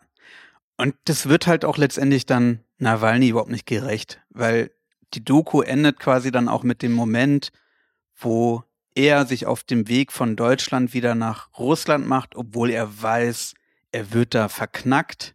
Die werden ihn Mhm. für irgendwas rankriegen, obwohl er sich halt null was vorzuwerfen hat, weil die Regierung ihn halt wirklich weghaben will, Warum geht er überhaupt zurück? Wer das erzählt? weil er einfach ein absoluter Patriot ist. Aha. Und Hm. Ja. Okay. sich mehr davon erhofft, dass er vor Ort verknackt wird. Also das interpretiere ich jetzt halt auch stark Mhm. da rein. Sich mehr erhofft, vor Ort inhaftiert zu werden, um den Russen halt vor Augen zu führen, was so wirklich halt passiert, Hm. anstatt dass er eben Oppositionspolitik in einem anderen Land macht, wo halt sich viele Russen wahrscheinlich eben weniger mit identifizieren können. Gut, aber wenn die Russen den verknacken, dann, also die russische Regierung, dann Ja. werden die ja wohl ein recht sauberes, eine recht saubere Pressemitteilung dafür haben, warum der verknackt wurde. Ja, ja, klar, das Verfahren war ja, glaube ich, öffentlich. Ja, deswegen es finde war ja auch so schon von der Klageschrift her klar, also die Klageschrift hatte er schon vorher bekommen, glaube ich, bevor er nach Russland wieder zurückgegangen ist. Ähm, er war sich halt ziemlich sicher, also der hatte das halt nicht gemacht und es war dann halt fadenscheinig, ähm, wie es halt begründet wurde und er wurde halt zu einer irren, irre langen, ich glaube 15 Jahre oder so Haftstrafe ja verurteilt in Gulag wegen Veruntreuung öffentlicher Gelder äh, zu einer Zeit, wo er, glaube ich, Bürgermeister oder sowas war. Das. Aber warum tritt er das an, Alter? Weil das Ja. ist doch, also ist ja dem Volk unterm Strich Mhm. völlig egal, wie es real passiert ist, wenn die das so kommunizieren, dann ist doch die Message, die er damit aussendet, wenn er diese Haftstrafe antritt, die ist doch, also es interessiert doch dann relativ schnell niemanden mehr. Ja, weiß ich nicht. Es gibt schon, also es war schon krass. Der Flughafen war halt wirklich voller Menschen, als Mhm. die mitbekommen haben, dass Nawalny zurückkommt. Der also die, weil er Flughafen Anhänger hat oder Tut, äh, unglaublich viel Anhänger hat. okay. Ja. Aber machen die jetzt irgendwas? Aber darauf geht die Doku gar nicht ein. Ja, Das- die hat dann relativ schnell, also die hat noch ganz kurz eben so per Drohnenflug gezeigt, wie da dieses Gulag aussieht, wie das Mhm. aufgebaut ist, hat noch ganz kurz ein paar Bilder gezeigt. Also er ist ja im Januar 2021 verurteilt worden Okay. dann ins, Gef- in dieses Gulag gesteckt worden. Und der war ja zwischendurch auch, ich weiß gar nicht, wie es aktuell ist, im Hungerstreik, wo er auch wirklich ähm, Mhm. ne, so weit gegangen ist, auch im schlimmsten Falle zu sterben. Der war ja auch, war ja auch wirklich wieder kritisch. Und das sind dann die Situationen, die natürlich medial auch wieder Aufmerksamkeit bekommen. Okay, macht er das darüber. Genau. Hm. Na ja, gut, aber ich meine, klar, das Thema ist natürlich damit noch lange nicht abgeschlossen, aber wenn die halt jetzt eine Doku drüber machen, dann müssen die ja irgendwo aufhören. Okay, aber das klingt nicht so wahnsinnig begeistert. Ja, ich habe mich da, wie gesagt, ein bisschen schwer getan. Ähm, die Doku wird halt extrem gefeiert. Ähm, allein von den Zahlen her. Ich will, will noch ganz kurz ein bisschen was zum Drumherum noch sagen. Mhm. Die hat diverse Festivalpreise bekommen, unter anderem ähm, Sundance, wo die auch dann erstmalig aufgeführt wurde. Hat auch eine BAFTA-Nominierung für Doku und eben, klar, wie gesagt, die Oscar-Nominierung. In einer Szene musste ich schmunzeln. Ähm, genau, in, in einem Flug von Berlin nach Moskau zieht er sich halt Rick and Morty rein. Da hatte ich mich dann gefragt, ob Lee vielleicht bei der Doku auch seine Finger im Spiel hatte. Natürlich. Ähm, genau, also von Einspielzahlen und so weiter sind man natürlich schwierig bei, bei Dokus. Ja, also da hatte ich jetzt bei MDB irgendwie 100.000 Dollar gesehen, die wahrscheinlich relativ wenig aussagt. Das ist ja auch eine Doku, die man eher streamt und Hm. und ähm, ich habe hab mir die DVD tatsächlich gekauft. Genau, die Amis, also die, die großen Zeitungen, die großen äh, Blogs, die sind auf jeden Fall schwer angetan von Mhm. der Doku. Ähm, ja, Zahlen würde ich raushauen. Das äh, klingt auf jeden Fall nach Stoff, was früher oder später mit Benedict Cumberbatch in der Hauptrolle oder so verfilmt Ja, werden kann könnte. schon echt gut sein. Ja. Ist schon so ein bisschen Filmmaterial, was dann so ein bisschen aufgebauscht werden kann. Ja, total. Würde mich nicht wundern. Mhm. Ja. Also es klingt auf jeden Fall nicht wie ein Film, den du in der Videothek im äh, Nicecore-Regal finden würdest. Nee, auf der gegenüberliegenden Seite wahrscheinlich eher. Ah ja, okay. Na gut, dann Nicht das. in der Abteilung, wo man erstmal eine Tür aufmachen muss, aber auf der gegenüberliegenden Regalseite. Mm, okay. Dann machen wir die Punkte. 6,7 bei IMDb. Ein Metascore von 82. Rotten Tomatoes Tomatometer ist bei 8,4 bei 99%iger Weiterempfehlung. Die Audience ist bei 4,4 bei 91%iger Weiterempfehlung. Und Letterboxd, die Letterboxd Community ist bei 3,8 von 5. Mhm. Da sind die 6,7 ja noch das Schlechteste. Ja. Ja, ich muss vielleicht dazu sagen, also ich bin großer Fan von Dokus und die hatte natürlich auch Akze also Aspekte, die, mit denen ich echt eine Menge anfangen konnte. Vor allem natürlich das, was dann so ein bisschen auch mit dem Spannungsbogen aufgebaut wurde mit der, mit der Vergiftung und dem Rausfinden von Personen, die dahinter gesteckt haben und dann eben dem Abtelefonieren. Mhm. Ähm, aber ich sehe sie eben deutlich kritischer als die Zahlen, die ich gerade erwähnt habe. Dann eben aussagen. Mhm. Call my wife. Tell her something hilarious is happening. Ja, ja. Ich brauche einen Telefonjoker. Ja, Call ist nicht wife. einfach, ne? Also, weil Ja. ich finde, du sagst einerseits, du hast dich schwer damit getan. Mhm. Jetzt klingt das schon wieder versöhnlich. mit Jetzt dem klingt's Ja, versöhnlich, das dann hast du gesagt, du hast dir die auch gesagt, dass- gekauft, ne? Ja, genau. Ja, ich habe sie mir gekauft, weil, Das muss aber auch nichts heißen, ne? weil ich die natürlich gucken wollte, weil sie Oscar nominiert ist. Ja, das war ja Blindkauf. Also, Ja. ja. Ach, so rum. Ja. Meintest du, okay. Und zudem hat er, hat er ja mit Secondären rumgehangen. Und hat ja mit ihm unser Quiz gemacht, wo wir beide dann aufgetreten sind. Insofern sind die Mhm. beiden ja jetzt auch so eine Wellenlänge. Meinst du, der hat da abgefärbt, ja?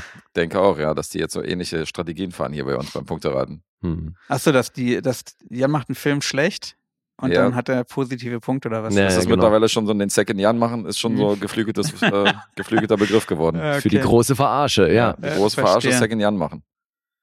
Nein, aber es klingt ja schon so, als äh, würdest, wärst du bei Dokus generell so ein bisschen versöhnlicher, weil man halt zwangsläufig ja, halbwegs ich, interessante Informationen geboten bekommt. ich gebe Dokumentation schnell sieben bis zehn Punkten, Mhm. weil ich eigentlich bei jeder Doku auch wirklich eine Menge irgendwas abzugewinnen habe. Ja. Und hier gibt es, wie gesagt, auch Aspekte, denen ich, denen ich definitiv was abgewinnen kann. Der Film ist wichtig, die Doku ist wichtig. Mhm. Ich fand es halt einfach nur wirklich sehr schade, dass da so diese Kontroverse ähm, viel zu wenig stattgefunden Mhm. hat. Ja, nur klar. seine Person. Ist recht einseitig. Ja. Mhm. Okay, ich mach mal den Lee und sag mal, aber es ist schon die beste Doku, die du jemals gesehen hast, oder? Ich, ich, wüs- ich wüsste gerne, ich wüsste gerne mal mehr als ein Moment, wo ich das jemals gesagt haben sollte, Alter. Das, das, das werde ich, da, in der Nummer zitiert er mich so oft und ich kann mich nicht erinnern, das jemals gesagt zu haben. Ey, unsere Podcasts sind alle online. Ich lade dich dazu herzlich ein, einfach mal in die Einfach Folgen mal reinzuhören, alles vergangenen Durchzuhören. und da mal rauszuschreiben, wo das war. ja, genau. Oder lieber Dennis, vielleicht haben wir für dich noch eine kleine Aufgabe. Ja, eine kleine Aufgabe vor allem. Äh, legst du los oder wer fängt an? Nee, du musst anfangen. Ich fange an. Mhm. Ich sag 6,5. Sag ich auch. Da habt ihr eine Punktlandung Oh, gelandet. geil. Yay. Eine Punktlandung gelandet, sagen wir so. Sehr schön. Kann man sagen, glaube ich. Kann man sagen. Ja, großartig. Schön. Also ich hoffe, da bin, bin ich, obwohl ich ihn ja total mag, aber inhaltlich weit von Second Jahren entfernt. Ja, ja, nee, das stimmt. Also bitte nie wieder diesen Vorwurf. Ja, schauen wir mal. Vielleicht bei einer Rezension holst du wieder einen Second Hand raus. Mal gucken. Ja, gut. So, dass es nicht viel zu sagen hat, wenn man sich einen Film äh, kauft und in die, in die Sammlung stellt, ähm, könnte ich beweisen beim nächsten Film, denn ich habe ihn nicht gesehen. Also teilweise sind da auch wirklich äh, Blindkäufe dabei. Und ich habe mir mal was angeguckt aus der Filmografie von Leonardo DiCaprio. Mhm. Und ich weiß nicht, ob ihr euch noch erinnert oder ob ihr es allgemein wisst. Ich habe es, glaube ich, das eine oder andere Mal hier in diesem Podcast erwähnt. Den Leonardo DiCaprio der ersten Hälfte seiner Filmkarriere, den finde ich ja richtig scheiße. Mhm. Der ging, mir immer, der ging mir immer auf den Sack so.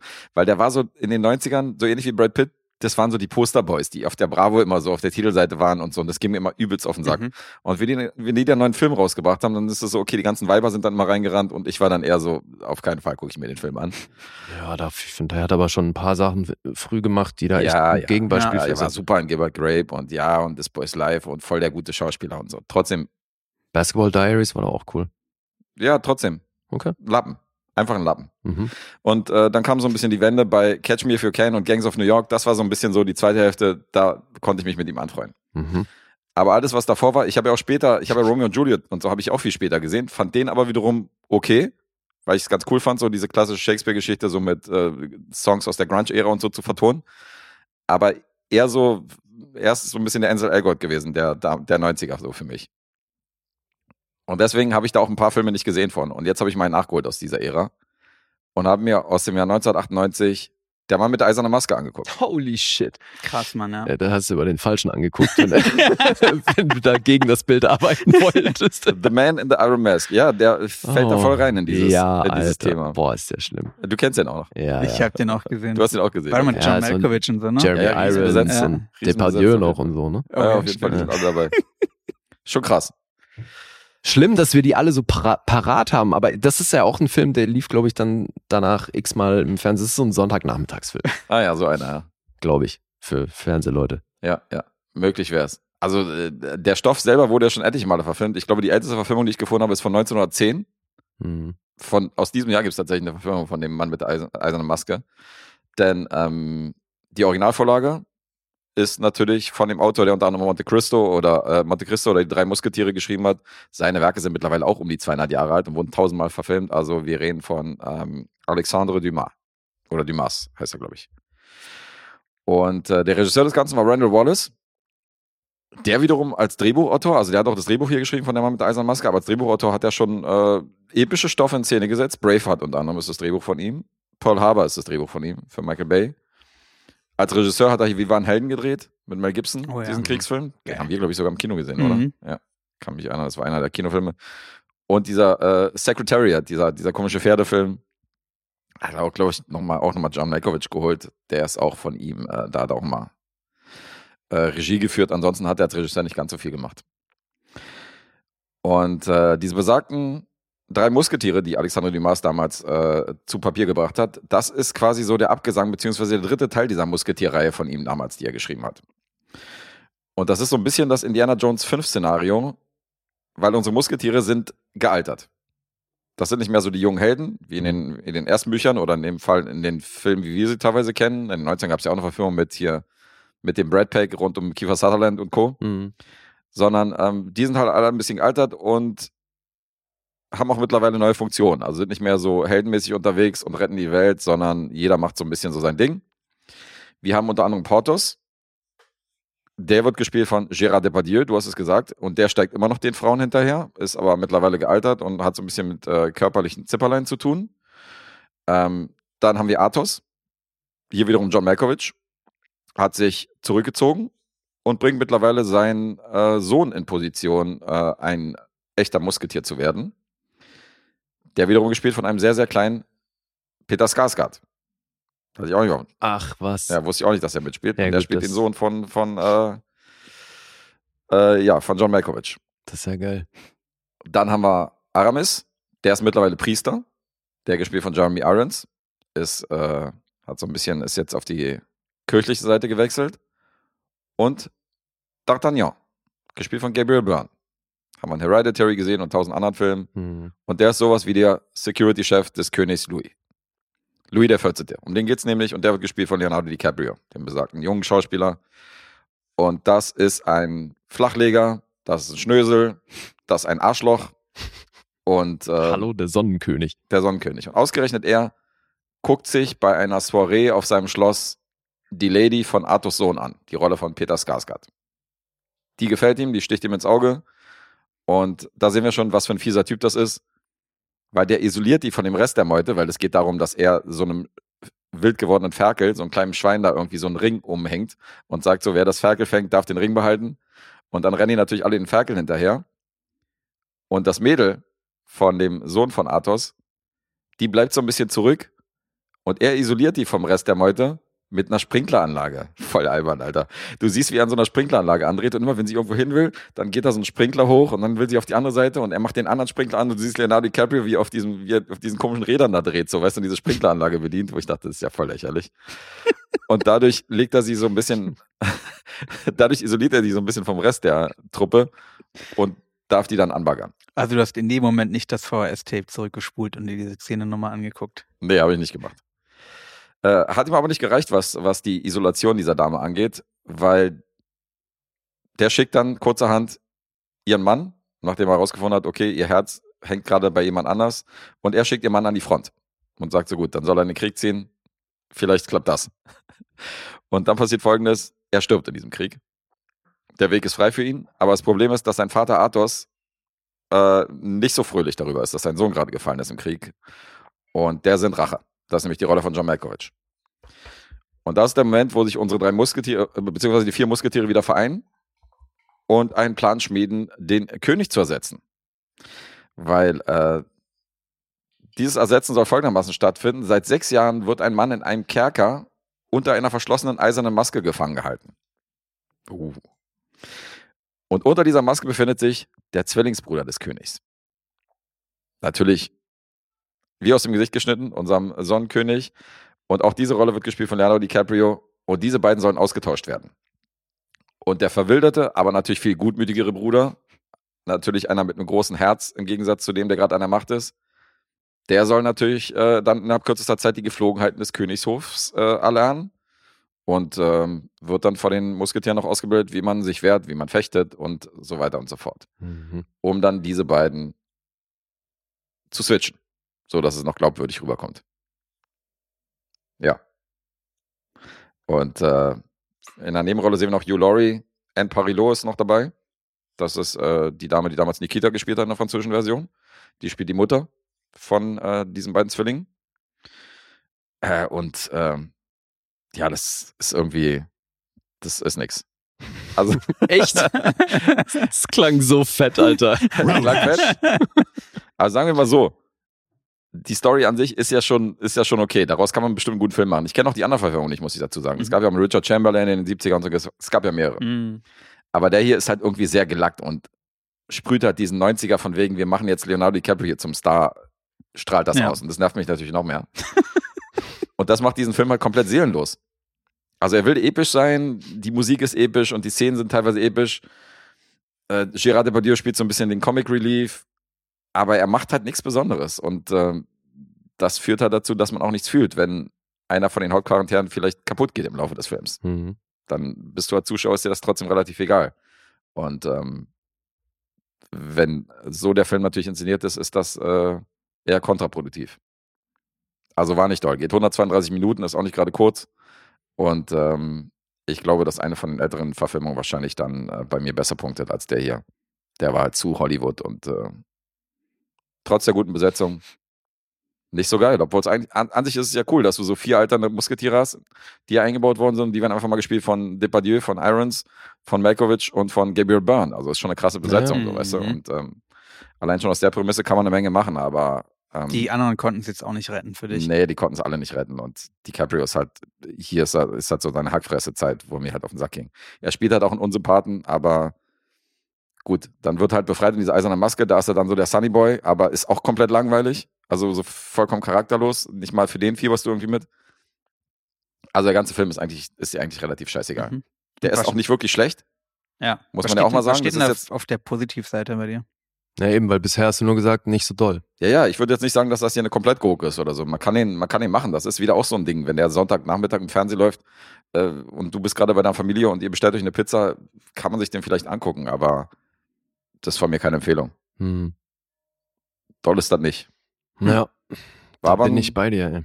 Das Ich erinnere mich auch so gut wie gar nicht mehr daran. Ey. Ich meine, der ist doch so Kameramann, kitschig. der pa Kameramann war Peter Suschitzky. Das ist der Stammkameramann von David Cronenberg gewesen, der bei fast allen seinen Filmen Mhm. die Kamera gemacht hat, bei History of Violence und Co. Und ähm, der hat hier DOP gemacht. der war bestimmt teuer, oder? Ja, ja. Der hat 35 Millionen gekostet. Oh, ich hätte mehr erwartet, okay. Also war kein Schnäppchen. Aber hat äh, über 180 Millionen eingespielt. Hm. Ja, Also war- Ja. War ein Erfolg. Und ich glaube, da hat DiCaprio tatsächlich schon was zu beigetragen. Ja, Ja. ja, da war der ja schon ziemlich bekannt, ne? Hm. Der war ein Zugpferd damals, richtig. Der war Im aber noch, 1998. das war noch vor Titanic, oder? Knapp davor? 98. 98, nee, dann war es ein Jahr danach. Titanic 97. Ja, ja, dann war das danach. Ah. Mhm. Ja, nein. Dann hat er den direkt danach gemacht. Dann war der absolutes Zugpferd. Ja, das ist zum Sind Beispiel alle so ein wegen ihm so. reingerannt. Ich habe Titanic gesehen und den und The Beach und so und dachte, so, boah, Alter, nee, ich Mhm. guck mir nichts mehr an von dem. Ey, The Beach würde Ja, ich den da ja. echt rausnehmen, Alter. Ich Ich, mag den auch Der ist voll. anders. Ja. Also, Ja, den mag ich Wobei auch nicht. ich auch mit DiCaprio schon damals was anfangen konnte. ja, ja, ich auch. Also Ja, eben verliebt, überhaupt nicht mit solchen Filmen wie Titanic Mm, und ja. jetzt hier Eiserne Maske und sowas. Aber gerade eben Gilbert Grape Mhm. hat er echt gut gemacht. Den habe ich ja nicht gesehen. Also den fehlt mir noch auf der auf der Also da hast du auch keine Chance, den so wahrzunehmen. Mhm. Weißt du, dass er da, weil da ist er überhaupt nicht der Sunny Boy oder Ja, sonst Mann. was. Ja, aber da hat er ja, ich meine, durch Gilbert Grape hat er ja dann äh, so eine breite Masse erreicht und konnte sich dann so Filmrollen aussuchen. Mhm. Und dann aber die genommen, die ihn dann zu so einem Bravo-Boy gemacht haben. Naja, Anstatt, weil Gilbert Grape war ja eine interessante Rolle. aber das ist doch bei super vielen Leuten so Mhm. und das ist natürlich auch äh, von den Studios so gedacht. Forciert, ja, Mann. Also du willst natürlich versuchen, möglichst viele Leute abzugreifen und dann hat der natürlich eine Mhm. weibliche Fanbase und dann musst du Filme in die Richtung bedienen oder was heißt musst, aber dann kriegst du halt am meisten zurück. aber es und ich meine, guck mal, das hast du welche, doch die bei- nicht gemacht haben. Äh, nee, aber so sämtliche wirklich große Namen, natürlich. Christian Bale ist mir nicht bekannt, dass der in in seiner Teenie-Zeit da Der so, hat so auf Filme jeden- gelackt. Naja, also nicht in dem Ausmaß und nicht in der Größe, aber natürlich hat er auch so platte Sachen gemacht. Und ich meine, Ryan Reynolds und äh, Matthew McConaughey mal allen voran. Also ja, ja, natürlich. die schon. Die waren anfangs alle halt Pretty Boy und dann irgendwann geht's in eine interessante Richtung. Aber Weiß ich nicht, nehmen wir mal Shia wirklich- Guck mal, LaBeouf Robert. Downey Jr. und solche Leute, Alter, was da für ein Schrott in den Anfängen dabei ist. Mhm. Ja, Der hat ja noch in diesen 80er Jahre College-Komödien gespielt, die ich ja noch cool finde. Das, die sind ja noch charmant. Und die sind auch nicht so, die sind auch nicht so aufgezogen, dass, dass man da jetzt so einen Bravo-Starschnitt verkaufen würde. Also so, off, so offensichtlich, finde ich, wie bei DiCaprio oder Mhm. Brad Pitt mit Mhm. Joe Black, wo ich denke, diese Zielgruppe ist zu 100 Aber eben, Brad, wirklich mit nur Brad Pitt ist das 17-jährige genau Frau. das gleiche Ding, Alter. So Ja, Legenden Mann. der Leidenschaft, Ja, Alter. Ja, das ist nur für sowas gemacht. Bei ihm war das auch so. Und dann hat er gemerkt, okay, alles klar, ich muss hier was anderes machen. Und dann kam er mit 12 Monkeys und Fight Club und Co. Und Ja, Das das war, heißt, ja, das ist nicht, du stellst dir das so einfach so, dass er das gemerkt hat. Ich glaube, in den Anfängen möchte jeder Schauspieler nur die große Kunst machen, aber Mhm. es, du musst da halt auch erstmal hinkommen. weiß ich nicht, also wenn man so talentiert einsteigt und dann gelobt wird von allen Seiten für This Boys Life oder für, für Gilbert Grape, ich kann mir nicht vorstellen, dass ihm nur so Titanic und der Mann mit der eisernen Maske angeboten worden ist. Nee, natürlich hätte er dann auch irgendwelche kleinen Independent-Dramen machen können oder nur Festivalfilme und so weiter, aber dann wäre er halt unter Umständen heute nicht Genau, der, der er ist. Denke ich. Vermute ich auch ganz stark. Möglich wär's. Aber wie auch immer, ich kann auch nur. ist doch ein Aspekt, den du ja feierst. Du feierst ja jetzt Filme mit ihm, weil er eben nicht mehr so ist wie damals. Ja. Diesen Weg ist er ja überhaupt erstmal gegangen. Dieses gut, aber Sunny den Posterboy Boy-Ding, kann mit 50 jetzt hast du, naja, aber du hast jetzt gerade das verurteilt, dass er hier so als Sunny Boy inszeniert wird oder das oft so gemacht wurde. Catch Me If You Can ist nichts anderes. Und natürlich hat der Film seinen Charme, aber der lebt auch total davon, dass er dieser gut aussehende Typ ist, der irgendwie Frauen den Kopf verdreht und es dadurch total einfach hat im Leben und dann ist er gewieft und so. Ja, klar, aber ein Hochstapler halt. Ja, Mhm. aber trotzdem Tom natürlich als- dabei halt der Sunny Boy, weißt du? Als Und- Antagonist quasi in dem Szenario. Christopher Walken war, glaube ich, der Vater. Also, das ist, weiß nicht, da ist für mich einiges, was hervorstach. Ja, aber d- das Mhm. gute Line-Up hast du hier ja auch. Nur jetzt ist hier halt ein Stoff, mit dem du so gar nichts anfangen kannst. Ich sag nur, die Machart finde ich jetzt nicht so groß unterschiedlich, dass du ihn halt versuchst ins Zentrum zu rücken und das über eine Figur, wo viele Frauen halt sagen, boah, ist der süß. Guck mal. Ja. Aber es waren noch so die Übergänge. Das kannst du bei Gangs of New York kannst du es ja auch auf ihn zumünzen, dass Mhm. das immer noch so ein Ding war, wo Ja. er auch relativ gut Genau. darstellt als Und da ist es auch schon grenzwertig in die Richtung. Das ist natürlich insgesamt ein viel Mhm. rougherer Film, aber er als Figur ist da ja auch natürlich er. der Protagonist und der, den man toll findet. Aber es war so ein bisschen der Übergang in eine neue Ära, Ja, wo er dann, weißt du, Aber du siehst, es ist halt eine Gratwanderung, ne? Du musst halt dann gucken. Das ja, hat ja auch viel damit zu tun, wie groß ist der Film. Und klar, ich find's auch immer sympathisch, wenn du dann irgendwelche Leute siehst, die sind die krassesten Schauspieler und dann siehst du die aber so Michael Shannon-mäßig, dann siehst du die halt in irgendeinem Genre-Film, wo du denkst, Mhm. Alter, wie krass, der krasseste Scheiß und so. Aber deswegen ist er halt heute auch eben Michael Shannon und nicht Leonardo DiCaprio und weißt Klar. du, der eine ist bankable, der andere halt nicht. Und Entscheidungen, die du triffst. Und ich meine, heute Mhm. dadurch, dass er sich zu diesem Status hochgespielt hat, ist er jetzt halt in der bequemen Situation, dass er machen kann, was er will. Ja, logisch. Aber es ist auch immer eine Frage, was für ein, was für ein Typ du bist. Und für mich ist Michael Shannon ist so eine Charakterfresse. Weißt du, der ist halt nicht so dieser, dieser Bravo-Typ, wo die Frauen jetzt ins Kino rennen, um jetzt seine Filme zu sehen. Also selbst jetzt damals, wenn er 18, 19 war. Mhm. Und mir ging immer auf den Sack, dass so Leute halt, also dass es viel bessere Schauspieler gab als DiCaprio damals in den 90ern. Klar, ja. Und trotzdem sind die Leute ins Kino gerannt, nur jetzt, weil er einen neuen Film rausgebracht hat, scheißegal, was für ein Film das war jetzt. Nur weil Ja. die den so geil fanden. Und das ist für mich einfach zu wenig so. Das ist so, wie wenn ich ins Kino gehe und mir jeden Film mit Megan Fox angucke, nur weil die heiß ist, vor 10, 15 Jahren, weißt Mhm. du. Und das finde ich halt, ähm, und das nervt mich halt so als, als, als Konsument so. Ich sag dann, nee, ich will mir nicht seinen neuen Film Ja, ich kann Ja. das nachvollziehen. Aber Ist ja Alter, also subjektiv. die Illusion, die musst du dir echt ein für alle Mal nehmen. Ja, es Mann. geht bei der Besetzung nie drum, nur den besten Schauspieler für irgendeinen Job zu finden. Ja, ja, klar. Sondern der muss natürlich äh, Kinokarten Ja, eben. Ja, also warum gibt's sonst äh, Screentests und Co.? Es geht immer drum, dass der auch dabei echt gut wegkommt und so. Also pff, Gut. Aber es ist ja eine müßige Diskussion, weil es ist ja subjektiv, wen man cool findet, wen man nicht cool findet. Ich meine, du wiederum findest ja Jake Gyllenhaal nicht besonders cool und siehst ihn ja nicht so gerne in Filmen, so, auch wenn du schon zugegeben hast, dass er teilweise gute Leistungen bringt. Also das ist ja immer so ein bisschen von jedem selbst Naja. abhängig, wen man geil findet. Ja, aber bei dem war es ja auch, der hat natürlich auch eine ganze Palette an Filmen, wo das nur bespielt wurde, dass er eben eine weibliche Fanbase hat und dabei möglichst nett aussehen soll. Mhm. Hat er ja. Mag sein. Und das gibt's ja andersrum genauso, ne? Wenn du dir eine Reese Witherspoon anguckst und solche Leute, das sind alles richtig gute Schauspieler, Mhm. Aber was die so in ihren Anfängen, also wie viel Schrott da zeigen, dass dabei sie ist. gute Schauspieler sind, ja. Klar. Nee, aber auch da geht's ja leider gar nicht drum. Da musst du dann irgendwann das Glück haben, dass da bei solch, solchen Filmen irgendwie eine Figur dabei ist, wo du schauspielerisch was rausholen kannst. Mhm. Nee, aber dass dann halt eben solche Filme einfach für ein Publikum gemacht werden, die gar nicht den Anspruch haben, sich da große Kunst anzugucken. Ja, ja. Ist ja auch in Ordnung, also ist ja legitim, nur ich muss ja nicht geil finden. Also Matthew McConaughey, wo der seine ganze Rom-Com-Phase da hatte, Ja, war er auch für mich komplett uninteressant. Ja. Und glaubst du, zu dem Zeitpunkt hätte, saß der nicht zu Hause und hat sich gedacht, oh, kann ich bitte mal irgendwas spielen, was weniger seicht ist? Der Mhm. musste halt auch froh sein, dass er die Jobs überhaupt hat. Also, ja. Ja, Mann, der musste im fünften Bravo-Interview sagen, ja, meine Oma ist Deutsche und toll. Ja, ja genau. Wie dem auch sei. The only message in that movie is that every problem in life can be solved by kicking. Yes. Zur Not, Roadhouse. zur Not immer Kicking. So geil. Ja, dann würde ich mal die Punkte vorlesen von dem Mann mit der eisernen Maske aus dem Jahr 1998. 132 Minuten geht der Spaß und Punkte sehen folgendermaßen aus. IMDb 6,5. Der Film hat einen Metascore von 48. Oh. Rotten Tomatoes 5,5 von der Kritik von 10. 3,4 von 5 vom Publikum und Letterboxd glatte 3. Mhm. Muss ich anfangen? Nee, ich muss anfangen. Ich sag vier. Mhm. Ich sag viereinhalb. Ja, da klang ich wohl ein bisschen negativer, als ich war. 5,5 sind es noch. Macht der voll den Second Jahr, ne? da ist es. Wo nimmst du jetzt die Punkte her, Alter? Aber 5,5 ist doch kein guter Film. Das ist doch für mich keine Empfehlung.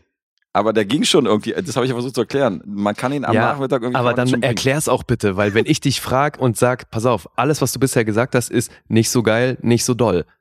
Und darüber soll man das einstufen. Nee, nee, Moment. Auf, darauf hast du ja eine Antwort von mir. Ja, bekommen. und dann, ja, und dann hast du nämlich gesagt, das ist jetzt keine Komplettgurke, ne? Den kann man schon Sonntagnachmittags machen und so. Ja, aber eben, wenn halt, die- dann ist halt die Range von nicht so geil bis keine Komplettgurke. Mhm. Das ist ein dehnbarer Begriff. Anscheinend sehr dehnbar, weil ich war anderthalb Punkte daneben. Und Dave ein. ja, Äh, sensationell. Ja, so bis dahin lief's ganz gut bei mir. Ja, kenne ich. Was soll ich dir sagen? Kenne ich, kenne ich gut. Ach, Das Photoshop Fake News. Gut. juhu. ja. Ja, nicht toll. Trotzdem. Könnt ihr euch klären. genau, in jeder Hinsicht. Ja. Jetzt kommen wir zum gemeinsamen Film. Den haben wir nämlich auch noch. Oh ja. Ja. Oh ja. Wie machen wir denn? Wir machen den letzten, äh, das letzte Einhorn. Mhm. Für Timo Weltenschreiner, ein Fan von Fantasy-Filmstoffen und äh, ob jetzt in anim animierter Form. Zuletzt kam von ihm Star Wars, auch eine sehr klassische Heldengeschichte. Mhm. Und jetzt noch ein Film, den viele gesehen haben und wir äh, dürften den auch schon gekannt haben. Mhm. The Last mich Unicorn. Ist das so ein Weihnachtsfilm? ist ein Weihnachtsfilm für dich. Ja, weil der, der läuft doch immer an Weihnachten, oder nicht? Ja, kann man darin eingliedern, oder? Aber es ist, weiß nicht. Das ist zumindest in meiner Wahrnehmung Ja. so. Also ich erinnere, ich erinnere mich halt noch sehr gut an den Film, weil es ist der erste Film, den ich, an den ich mich erinnern kann, den ich äh, als Kind in voller Länge halt gesehen habe und auch noch voll in Erinnerung habe. Oh. Und da lief der Neujahr. Ach, da lief der neue. 1988 Neujahr. 1. Januar Mhm. 1988. Okay. Das weiß Dave, weil er Ja, hat alle TV-Spielfilme ja, aufbewahrt, seitdem er, Richtig. seitdem er die kauft. Kann ja ein interessanter Artikel irgendwo noch drin sein. nee, ich war ja TV-Movie. Ach, du warst. TV-Movie, okay. Ja, Hm. später. Als So, die dann rauskam, ja. Hast du die auch alle noch? Nee. Nicht mehr. Aber ich hatte mal eine, da hatte. Das wär oh, auch wie hieß schlimm, denn der? Ich hatte eine Ausgabe, da haben die äh, Wolfsrevier gedreht. Und mein damaliger bester Kumpel wusste halt, dass das eine deutsche Krimiserie sein wird, die dann eben im Fernsehen ausgestrahlt wird. Ich glaube, Sat1 war das. Und dann haben die da am, ich habe damals in der Adelbertstraße gewohnt, am Mauerstreifen gedreht. Und wir sind da mit unserer TV-Movie hin, weil da auch das Bild von dem Schauspieler, auf dessen Mhm. Namen ich peinlicherweise gerade nicht komme, Mhm. ähm, der diesen Kommissar Wolf gespielt hat. Und Oh, haben uns fuck, das ich hab natürlich die Fresse vor mir. Wie heißt er der? ist ein Ost Ostschauspieler, ne? Also ehemalige Na, na, na. DDR. Ja, Das gibt's nicht mehr. Fuck, Mann, ich habe die Fresse vor mir, aber ich Ja, komme auf es den Namen nicht, vergiss es. irgendwas mit Bier, kann es sein? Mit Bier? Klingelt da was? Ja. Mhm. Wolf Biermann. Irgendwas mit Bier. Okay, gab's davon mal eine amerikanische Adaption? Ja, keine Ahnung. Wolfs Revier? Hey, hallo, wenn die Kommissar Rex adaptieren, Ja, Alter, dann traue ich denen alles zu. Jürgen Heinrich. Jürgen Heinrich, okay. Ja, irgendwas mit Bier. Der trinkt gerne Bier, glaube ich, war Zweifel Bier. Apropos Bier, da gibt's da noch irgendwo was für mich, wa? Ja, wenn du ein Bier bist, sag Bescheid. So, ja, wir haben ja noch ein Bier für dich, ja. Ein paar mehr einfach die Besten, ey. Ja, ja, ich wusste ja nicht, vielleicht wolltest du wieder Bier trinken. Ich wollte vorbereitet Wir dachten, sein. das ist jetzt Standard bei dir, dass du dich dass dir einen hinter die Binde gibst. Ja, hey, you never know. Ja. Dann passiert das. So das ist auch so, die klingen so gleich über war diesen so geil, Lautsprecher, dass es jetzt, dass ich jetzt nicht wusste, war das Applaus oder was waren Scherben, ne? Ja. Ah, Okay. So werden, äh, so werden äh, Sounds unterlegt bei irgendwelchen Autounfällen von großen Hollywood-Filmen. Ja. Mit dem Gerät. Genau. Und dann wird der, wird der Sound noch ein bisschen bearbeitet. Hm. Ja, aber zurück zum letzten Einhorn. Wie lange ist es her, dass ihr den gesehen habt? Schon eine Weile. Also in voller Länge definitiv eine ganze Weile. Auch eine ganze Weile. Bei dir ja, auch? Ging mir auch so. Aber Das eben wirklich immer, wie, her. wirklich immer wieder wahrgenommen, dass der im Fernsehen Mhm. läuft. Naja. Ich habe mir bei mir, das war eine Premiere, ich habe mir ja von dir die Blu-ray ausgeliehen Mhm. und ich habe den auch, aber in dieser 3D-Version. Da sind aber beide Fassungen drauf. Ist da auch die normale Ja, Fassung drauf? Weil ich habe mir den dann ja auch reingezogen oder wollte mir den reinziehen und eine klappe meine 3D-Fassung? normale ja. normale äh, Blu-ray auf und ach scheiße, stimmt, hast du ja gestern ausgeliehen und hab den immer dann meine 3D-Fassung aufgeklappt Ah. und da ist auch die, was auch oft üblich ist, nur selten ist der Film tatsächlich nur rein in 3D abgelegt, sondern oft in beiden 2D und 3D. Fassungen. Okay, das habe ich diesmal ja. nicht gewusst, habe ich natürlich auch nicht reingeguckt, weil der wurde irgendwann wieder in 3D so nachkonvertiert, als Ja. diese große Welle war. Und da ist das letzte Einhorn auch in 3D rausgekommen. Den habe ich mir gekauft, aber ich wusste nicht, dass die normale Version drin ist, Mhm. weil das ist eins der wenigen Male, wo ich keinen Bock hatte auf die 3D-Version. Ja. Wo ich gesagt habe, nee, der ist halt nicht in 3D damals gemacht worden und deswegen will ich die normale Version sehen. Ja, cool. Habe mir den von dir ausgeliehen und wusste nicht, dass ich auch die normale Version habe.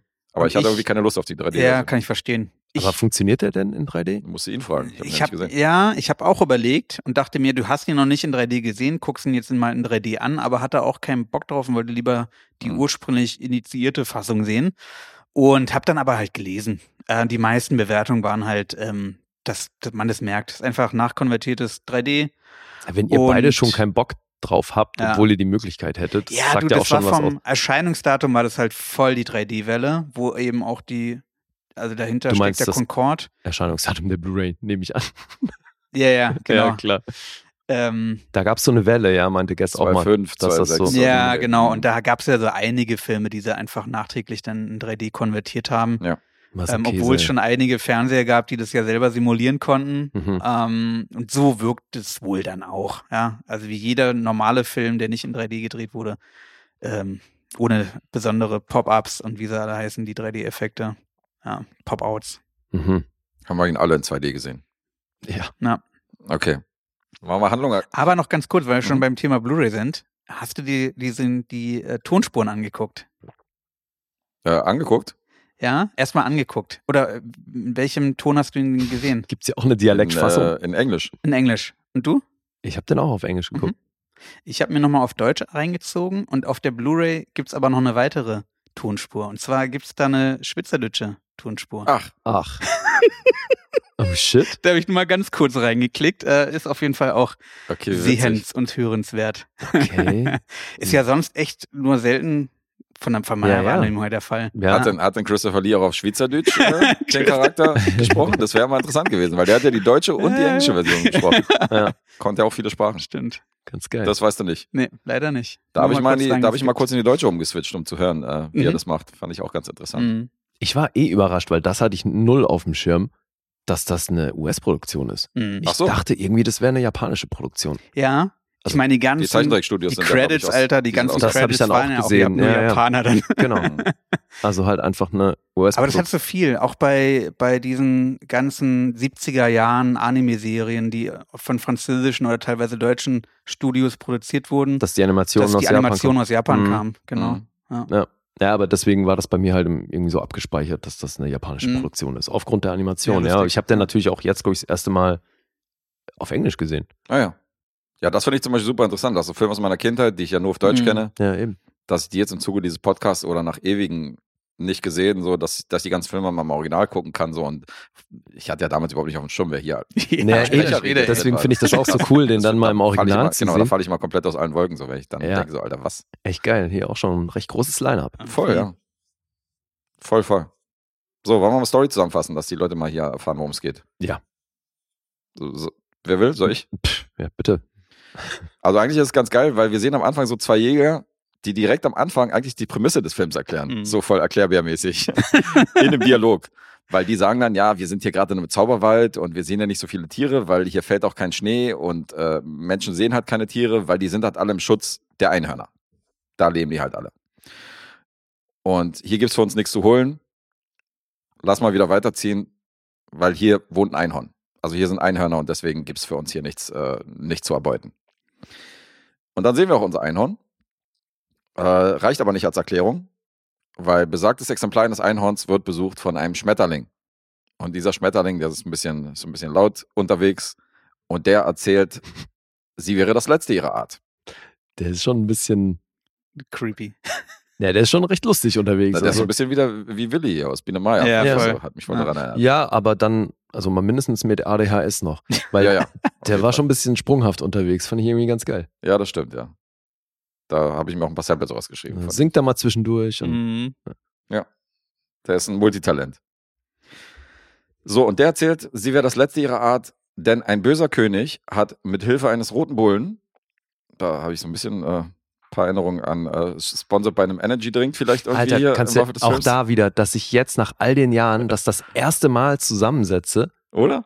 dass Red Bull halt original Mhm. hierher kommt. Das Alter. habe ich natürlich auch nicht gewusst. Nee, ich auch Red nicht. Bull, Red Bull die ganze Zeit. Ich so, okay, krass, hier ist die Idee hergekommen. Naja, auch wenn du den siehst, also Ja, Ja. das liegt ja so auf der Hand, auf jeden Fall. dass ich das jetzt erst blick, ist schon echt dünn. Aber es, es wird nirgends offiziell verifiziert, oder? Das ist jetzt wirklich nur so das Habe ich nicht recherchiert, das weiß ich nicht. Ja, nee, ich aber das auch. ist ja super offensichtlich. Ich denke auch. Alle kennen aus ihrer Kindheit im positiven Sinne noch das letzte Einhorn und greifen unbewusst jedes Mal im Supermarkteinkauf zu einer Red Bull-Dose. Mhm. Das wird sein, ja. Die gab es ja damals noch nicht. Und äh, insofern wurden alle Einhörner vertrieben bzw. gefangen gehalten von dem, von dem bösen König. Weil das nämlich das Einzige ist, was dem König Freude bereitet. Finde ich schon auch ganz geil, weil der Charakter dieses Königs finde ich schon mega, weil du hast einen depressiven König, der einfach dem alles scheißegal ist, der da auf seinem Thron hängt, so den wir später, äh, später kennenlernen. Und den nur eine einzige Sache Freude bereitet, nämlich Einhörner. Alles andere geht ihm ziemlich am Ein- Arsch vorbei. Einhörner mehr betrachten. Richtig, ja. Das, das bringt einen Spaß. Mhm. Und ähm, dieser Tatsache will unserem, äh, will unser mutiges Einhornmädchen dann irgendwie nachgehen. Und äh, es schließen sich noch ein paar Leute an auf dieser Reise, nämlich die Köchin einer Räuberbande, Molly, und der ziemlich unbegabte Zauberer Schmendrick schließen sich dann bei dieser Reise zum Schloss des bösen Herrschers an. Und äh, da zieht das Einhorn dann los auf ihr Abenteuer rauszufinden, wo denn die Einhornkollegen geblieben sind. Das ist die Handlung. Und ähm, Ja. Dann wird zwischenzeitlich von so einer Hexe und ihrer Truppe gefangen genommen. Mhm. mhm. Da lernt sie überhaupt erst Schmendrick kennen. Und dann auch erst im späteren Verlauf noch Molly, ne? Genau. Ja. Dazu muss man sagen, dass der äh, König nicht allein auf diesem Schloss herrscht. Der hat auch einen Sohn, Mhm. einen jungen Mann, der ist da auch noch unterwegs. Ziehsohn, äh, glaube ich, ne? Ist ja nicht sein leiblicher Sohn. Ja, sein Ziehsohn, genau. Der hat irgendwo, hat einer ein Baby abgelegt in den Korb und der hat es dann mitgenommen. Das wird auch nochmal betont. Ja, ich glaube, das ist insofern wichtig, weil der halt ein bisschen eine andere Mentalität fährt Mhm. als der Vater. Stimmt schon, ja. Ja. Ja, und das äh, Ganze wird begleitet, also diese Charaktere, die wir gerade genannt haben, von einer recht prominenten Sprecherriege, wie wir schon erwähnt haben, weil dieser Ziehsohn, den du gerade hattest, das, der wird gespielt von einem, äh, gesprochen von dem jungen Jeff Bridges. Ja. Das Einhorn selbst ist Mia Farrow. Mhm. Äh, Angela Lansbury spielt noch mit. Alan Arkin spricht äh, Schmendrick. Und der böse König wird gespielt von Christopher Lee. Auch in der deutschen Version, wie, wie gesagt. Ja. Und ich fand's krass, dass Angela Lansbury hier ihren ersten Voice-Acting-Job hatte. ja. Ach, okay. Und den letzten vor drei Jahren, glaube ich, 2018 oder 2019 oder so, ist also nicht allzu lange her, vier Jahre Mhm. oder so. Da hatte sie noch einen Auftritt in irgendeiner Animations, in irgendeinem Animationsfilm oder Animationsserie. Ja, hat mich echt beeindruckt, weil die hat ja schon eine sehr markante Stimme. Voll, ja. Mhm. Apropos Stimme, es wird auch gesungen, wie es damals in Zeichentrickfilmen auch oft üblich war. Die Lieder stammen äh, allesamt von der Band America. America. Ja, drück mal das USA-Sample bitte dazu. Ich finde eh, das ist so mit Journey zusammen irgendwie the whitest Voll. band alive.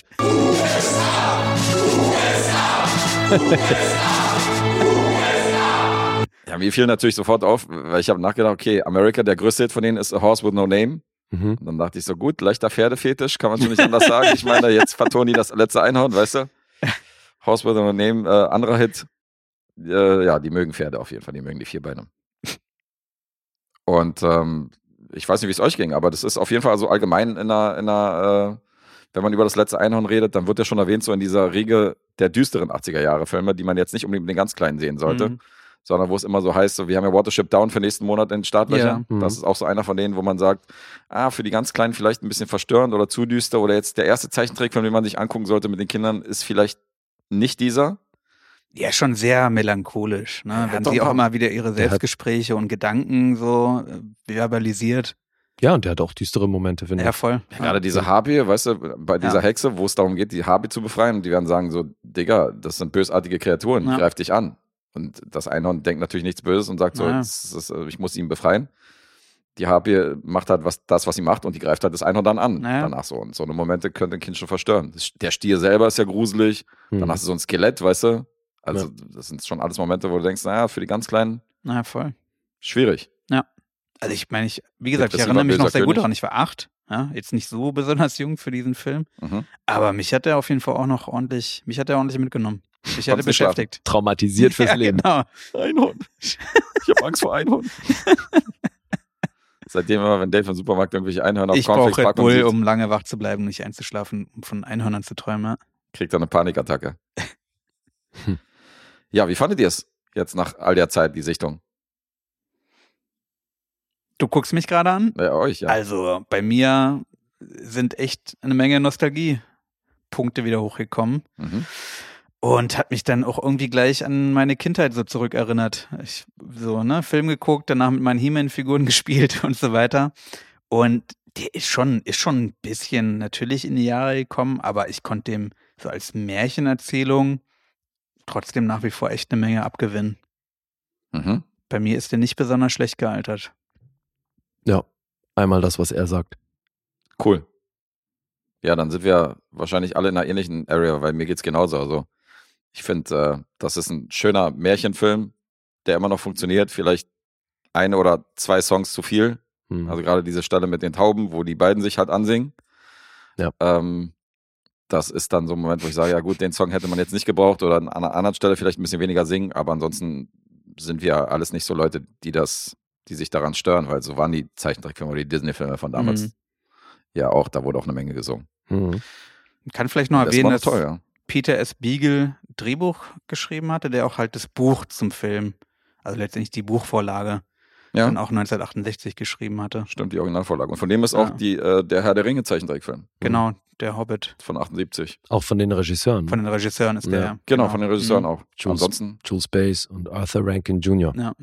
Die fast alles zusammen gemacht haben. Mhm. ja, aber sehr viel, genau, also wenig Kinofilme, sondern tatsächlich sehr, sehr viel äh, Kinderfilme, aber fürs Fernsehen, fürs TV hier. Ja. Diese Hobbit-Version, Jack Frost und so eine Sachen, Ja, also ja. alles so eine Und Fernsehadaption. etliche Halloween- und Weihnachtsspecials und sowas, ja. Genau, ja. Also aus der Riege. Beim Recherchieren, ich habe nicht nach einem Trailer geguckt oder so, aber ich habe dann wahrgenommen, dass es auch noch einen Film gibt, Das letzte Einhorn kehrt zurück von 1998. Echt? Seid ihr darüber gestolpert? Nee, Äh, Kennt ihr ihn wahrscheinlich auch dann so wie- ich nicht. Ne? nee. Nee. Ah, schade. Das ist aber ein Sequel? Oder also soll ein Die klingt ja. Sequel sein? Ja, ja. Ja klar, wenn es zurückkehrt, klingt ja. ja. Voll der 80s oder 90s Nee, okay, hätte Titel ja, auch so. ja, genau. nee, hätte ja sein können, dass ihr den irgendwie mal Nee. im Ramsch TV geguckt habt. Nee, sagt mir nichts. Ich habe beim Recherchieren rausgefunden, dass das einer der Lieblingsfilme von Fergie ist, die Mhm. ja den Hip-Hop eigenhändig gerettet hat mit dem Black Eyed Peas. und, und Fergie war wohl Riesenfan von dem letzten Einhorn und hat damals, wo sie, Alter, Alter. wo sie klein war, hat sie ja doch ständig so jeden vollgequatscht, dass er unbedingt das letzte Einhorn sehen muss. Und das ging so weit, dass sie eine Bühnenversion davon auf die, äh, äh, auf die Beine stellen wollte und wollte halt eine Bühnenversion vom letzten Einhorn irgendwie rausbringen. Ich auch dachte, wie soll das denn auf einer Bühne funktionieren? Nee, warum? Da könntest du natürlich genauso ein Musical draus machen. Mit so, mit so zwei Typen, die so in so einem Einhornkostüm stecken oder was? Einer hinten und der eine vorne. Ja, also das wäre nun wirklich nicht. Also ich meine, König der Löwen, Mhm. Digga, da gibt's schon auch das eine oder andere Kostüm. Aber Cats-mäßig kann man ja König der Löwen, kann man ja so einen Typen als Katze anmalen. Aber ein Einhorn, Alter. Ja, aber es gibt ja auch Giraffen und sonstige Tiere beim König der Löwen. Aber kein Einhorn. Ich sag Da mal, hört mein Verständnis auf. wenn du eine Giraffe hinkriegst, kriegst du ein Einhorn auf jeden Fall auch hin. Ich finde ein Einhorn ziemlich schwer. Ja, aber Das kam ja nicht zustande. Aber ich habe das auch gelesen und vor allem fand ich auch interessant, dass das schon immer einen Plan gibt, auch ein Live-Action-Remake von Ah. dem Film zu machen. Stimmt, ja. Äh, Da si- ha- hatte ich auch der, Und der das eine war wohl auch Peter ewig, Spiegel, hat sich dafür eingesetzt. ja, ich. war ewig in der Entwicklung Mhm. und äh, hat dann jahrelang gedauert. Immer wieder mal wo, sollte es finanziert werden. Die waren schon mal bis zur Vorproduktion Hm. und damals wollten die es auch sogar noch mit Christopher Lee und Angela Ah ja, Lansbury auch live übersetzen. Ja, und dann gab es aber wohl 2013 erst auch in, wieder irgendwelche Streitigkeiten bezüglich Rechte und Ja, Fergie hat die Rechte nicht freigegeben. Ich glaube auch, ja. Fergie hat sich die bestimmt gesaved. Ey. Ja, genau. Ja, mal gucken. Vielleicht eines Tages kriegen wir eine Real-Life-Verfilmung vom letzten Einhorn. Ja, würde mich nicht wundern. Also aus fast allen Zeichentrickfilmen wurde irgendwie mittlerweile eine Live-Adaption Hm. gedreht. Was, was war denn der letzte Disney? Naja, aber schon primär Disney-Filme, Genau, ne? Das ist schon, jetzt kein ja. Disney-Film. Naja, auch unabhängig, also neben Disney-Filmen auch so andere Filme. Ja? Der Hobbit. Zum Beispiel. ja.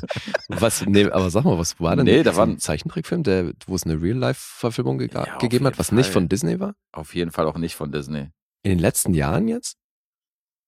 Boah, jetzt, jetzt muss ich ihn aus dem Ärmel schütteln, aber definitiv gab es da was. Ja, bestimmt gab es nicht da mal was, aber ich wüsste jetzt halt so aus den letzten Jahren würde mir nichts einfallen, aber das muss nichts heißen. Fritze Cat haben die doch bestimmt mal irgendwie. Eine Live, ja, genau. genau. Eine Live-Adaption von Fritz the Cat. Naja, gut, halt sowas Der wie, steht wiederum in der Pornoabteilung in der Videothek. sowas wie Asterix natürlich. Stimmt, ja. Zum Beispiel. Ja. Damit hast du gerade Guess gerettet. Mhm. Nee, nee, es gibt schon ein paar, aber die fangen wir jetzt nicht. Die erzählte mir dann später. Ja. Reichen wir nach. Wir packen es in die Shownotes. Ja, genau. Was wir einfach nie machen, aber Nee, wir haben okay. noch nie irgendwas in die Shownotes Ja, gepackt. nicht, nicht, nicht nie, aber, nee, aber äh, ja. also wir machen es halt schon ewig nicht mehr. Da sind wir extrem also von den, Malen, von den Malen, wo wir es dann erwähnt haben, haben wir es, glaube ich, von 100 Mal zweimal Ja, gemacht. ja. Oder so. Aber eben, das, das, da könnt ihr uns natürlich auch gerne mal Feedback geben. Wenn euch Shownotes fehlen oder die ausführlicher sein sollten, dann sagt Bescheid. Gerne, ja. Ja, vor allem, wenn euch Filme einfallen, die ein Zeichentrickfilm waren und die jetzt ein Realfilm sind. Das könnt ihr uns auch mitteilen. Ansonsten, wie immer, gerne fleißig kommentieren unter die Filme, die wir dann immer posten. Ja, auf Social sowieso. Media oder äh, unter unsere Folgen. Also Kommentare, E-Mails immer gern gesehen. Wir haben ja gerade wieder eine nette E-Mail bekommen. Ja. Aufgrund des äh, Vulkanfilms, den Lee hier vorgestellt hat. Oh, feurige Liebe. Ja, das war ja auch schön. Cool.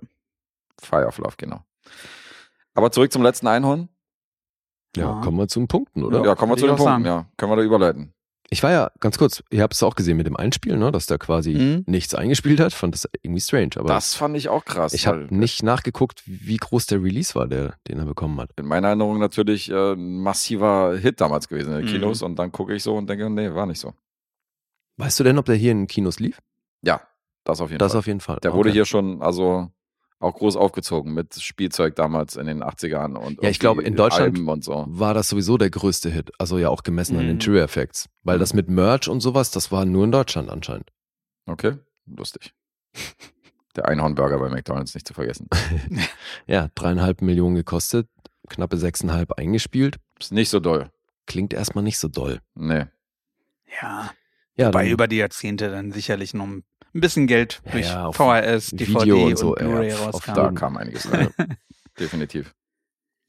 Ja, Alright, Punkte. Mhm. 7,3 auf IMDb, Metascore ist bei 70, Rotten Tomatoes von der Kritik 6,6, Publikum 4,3, Letterboxd 3,7. Mhm. ja. Und jetzt wir. Jetzt wir. Darf ich anfangen? Nö, ich Ja. würde vorschlagen, Guess fängt an, weil wir beide liegen deutlich hinter ihm. Ach so, na gut.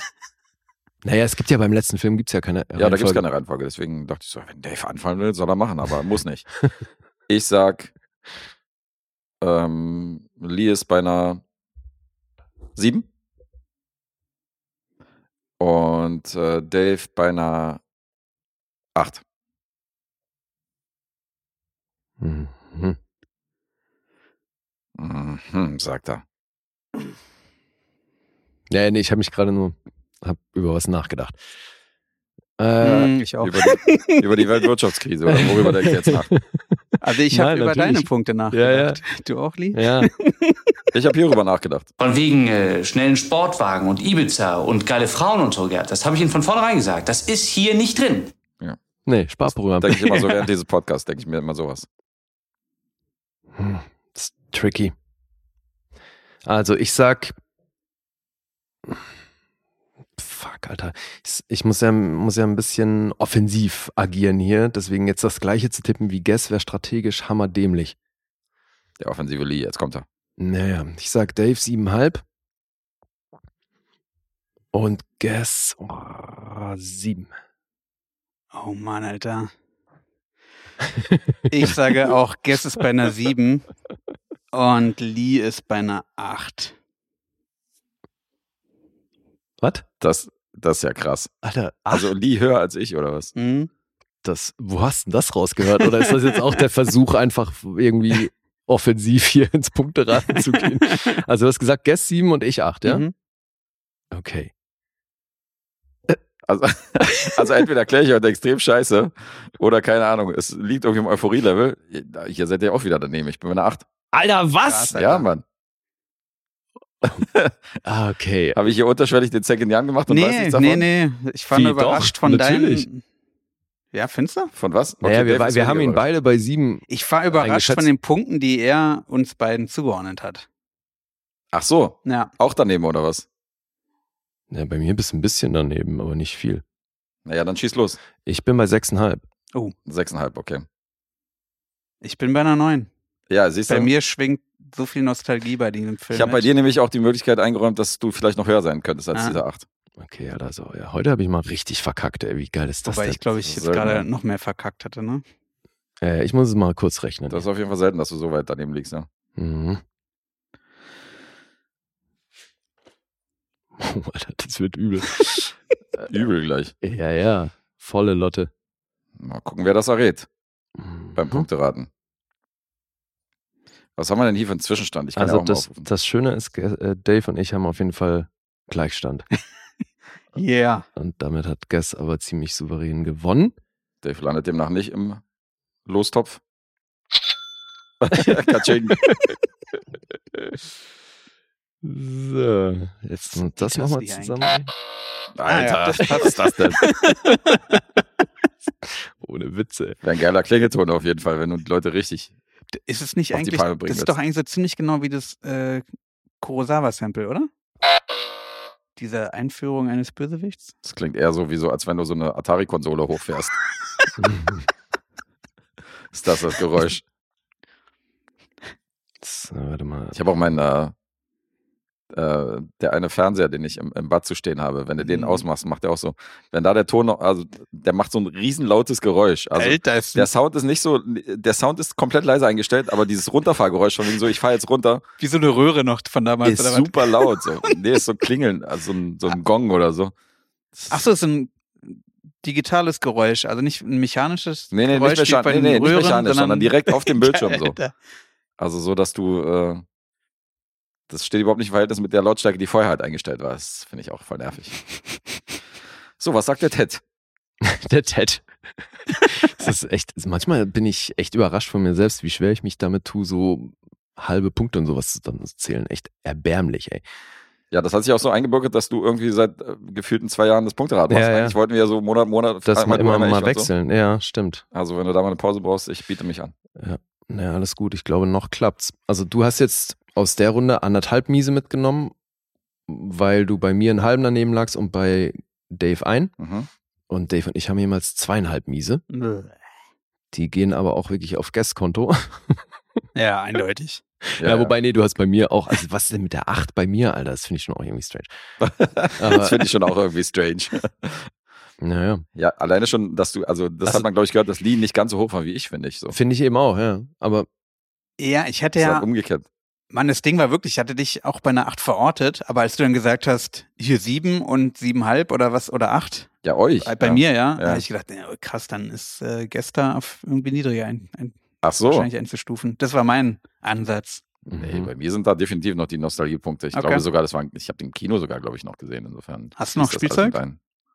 Nee, vom Einhorn hatte ich noch nie Spielzeug. Das Horn nicht irgendwo rumzuliegen. Doch, als Dildo. okay.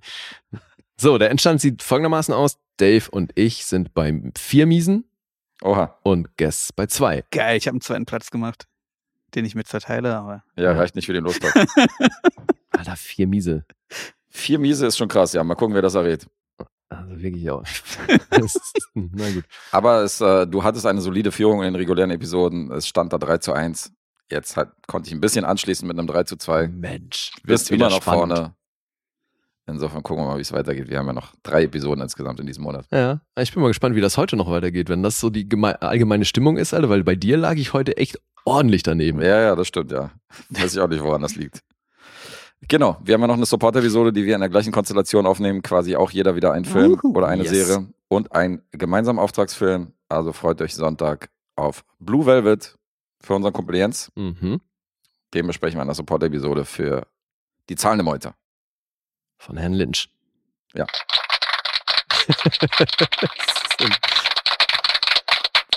Zehn Minuten, Alter, dieser ich bin echt gespannt, wie das nach dem Mischen klingt. Mal gucken. Ja, einfach nur wie so ein wildes Geklopfe. Ja. Vielleicht einfach nur noch so ein White Noise. Wir sind gespannt. Ja, Ja, Ja. und dann sind wir auch durch. würde ich auch sagen. Richtig durch. Hast du noch was? Äh, du darfst die le- letzten Worte reden, Classic Dave. Hier, Vielen Dank für die sagen. Einladung. Auf Wiedersehen.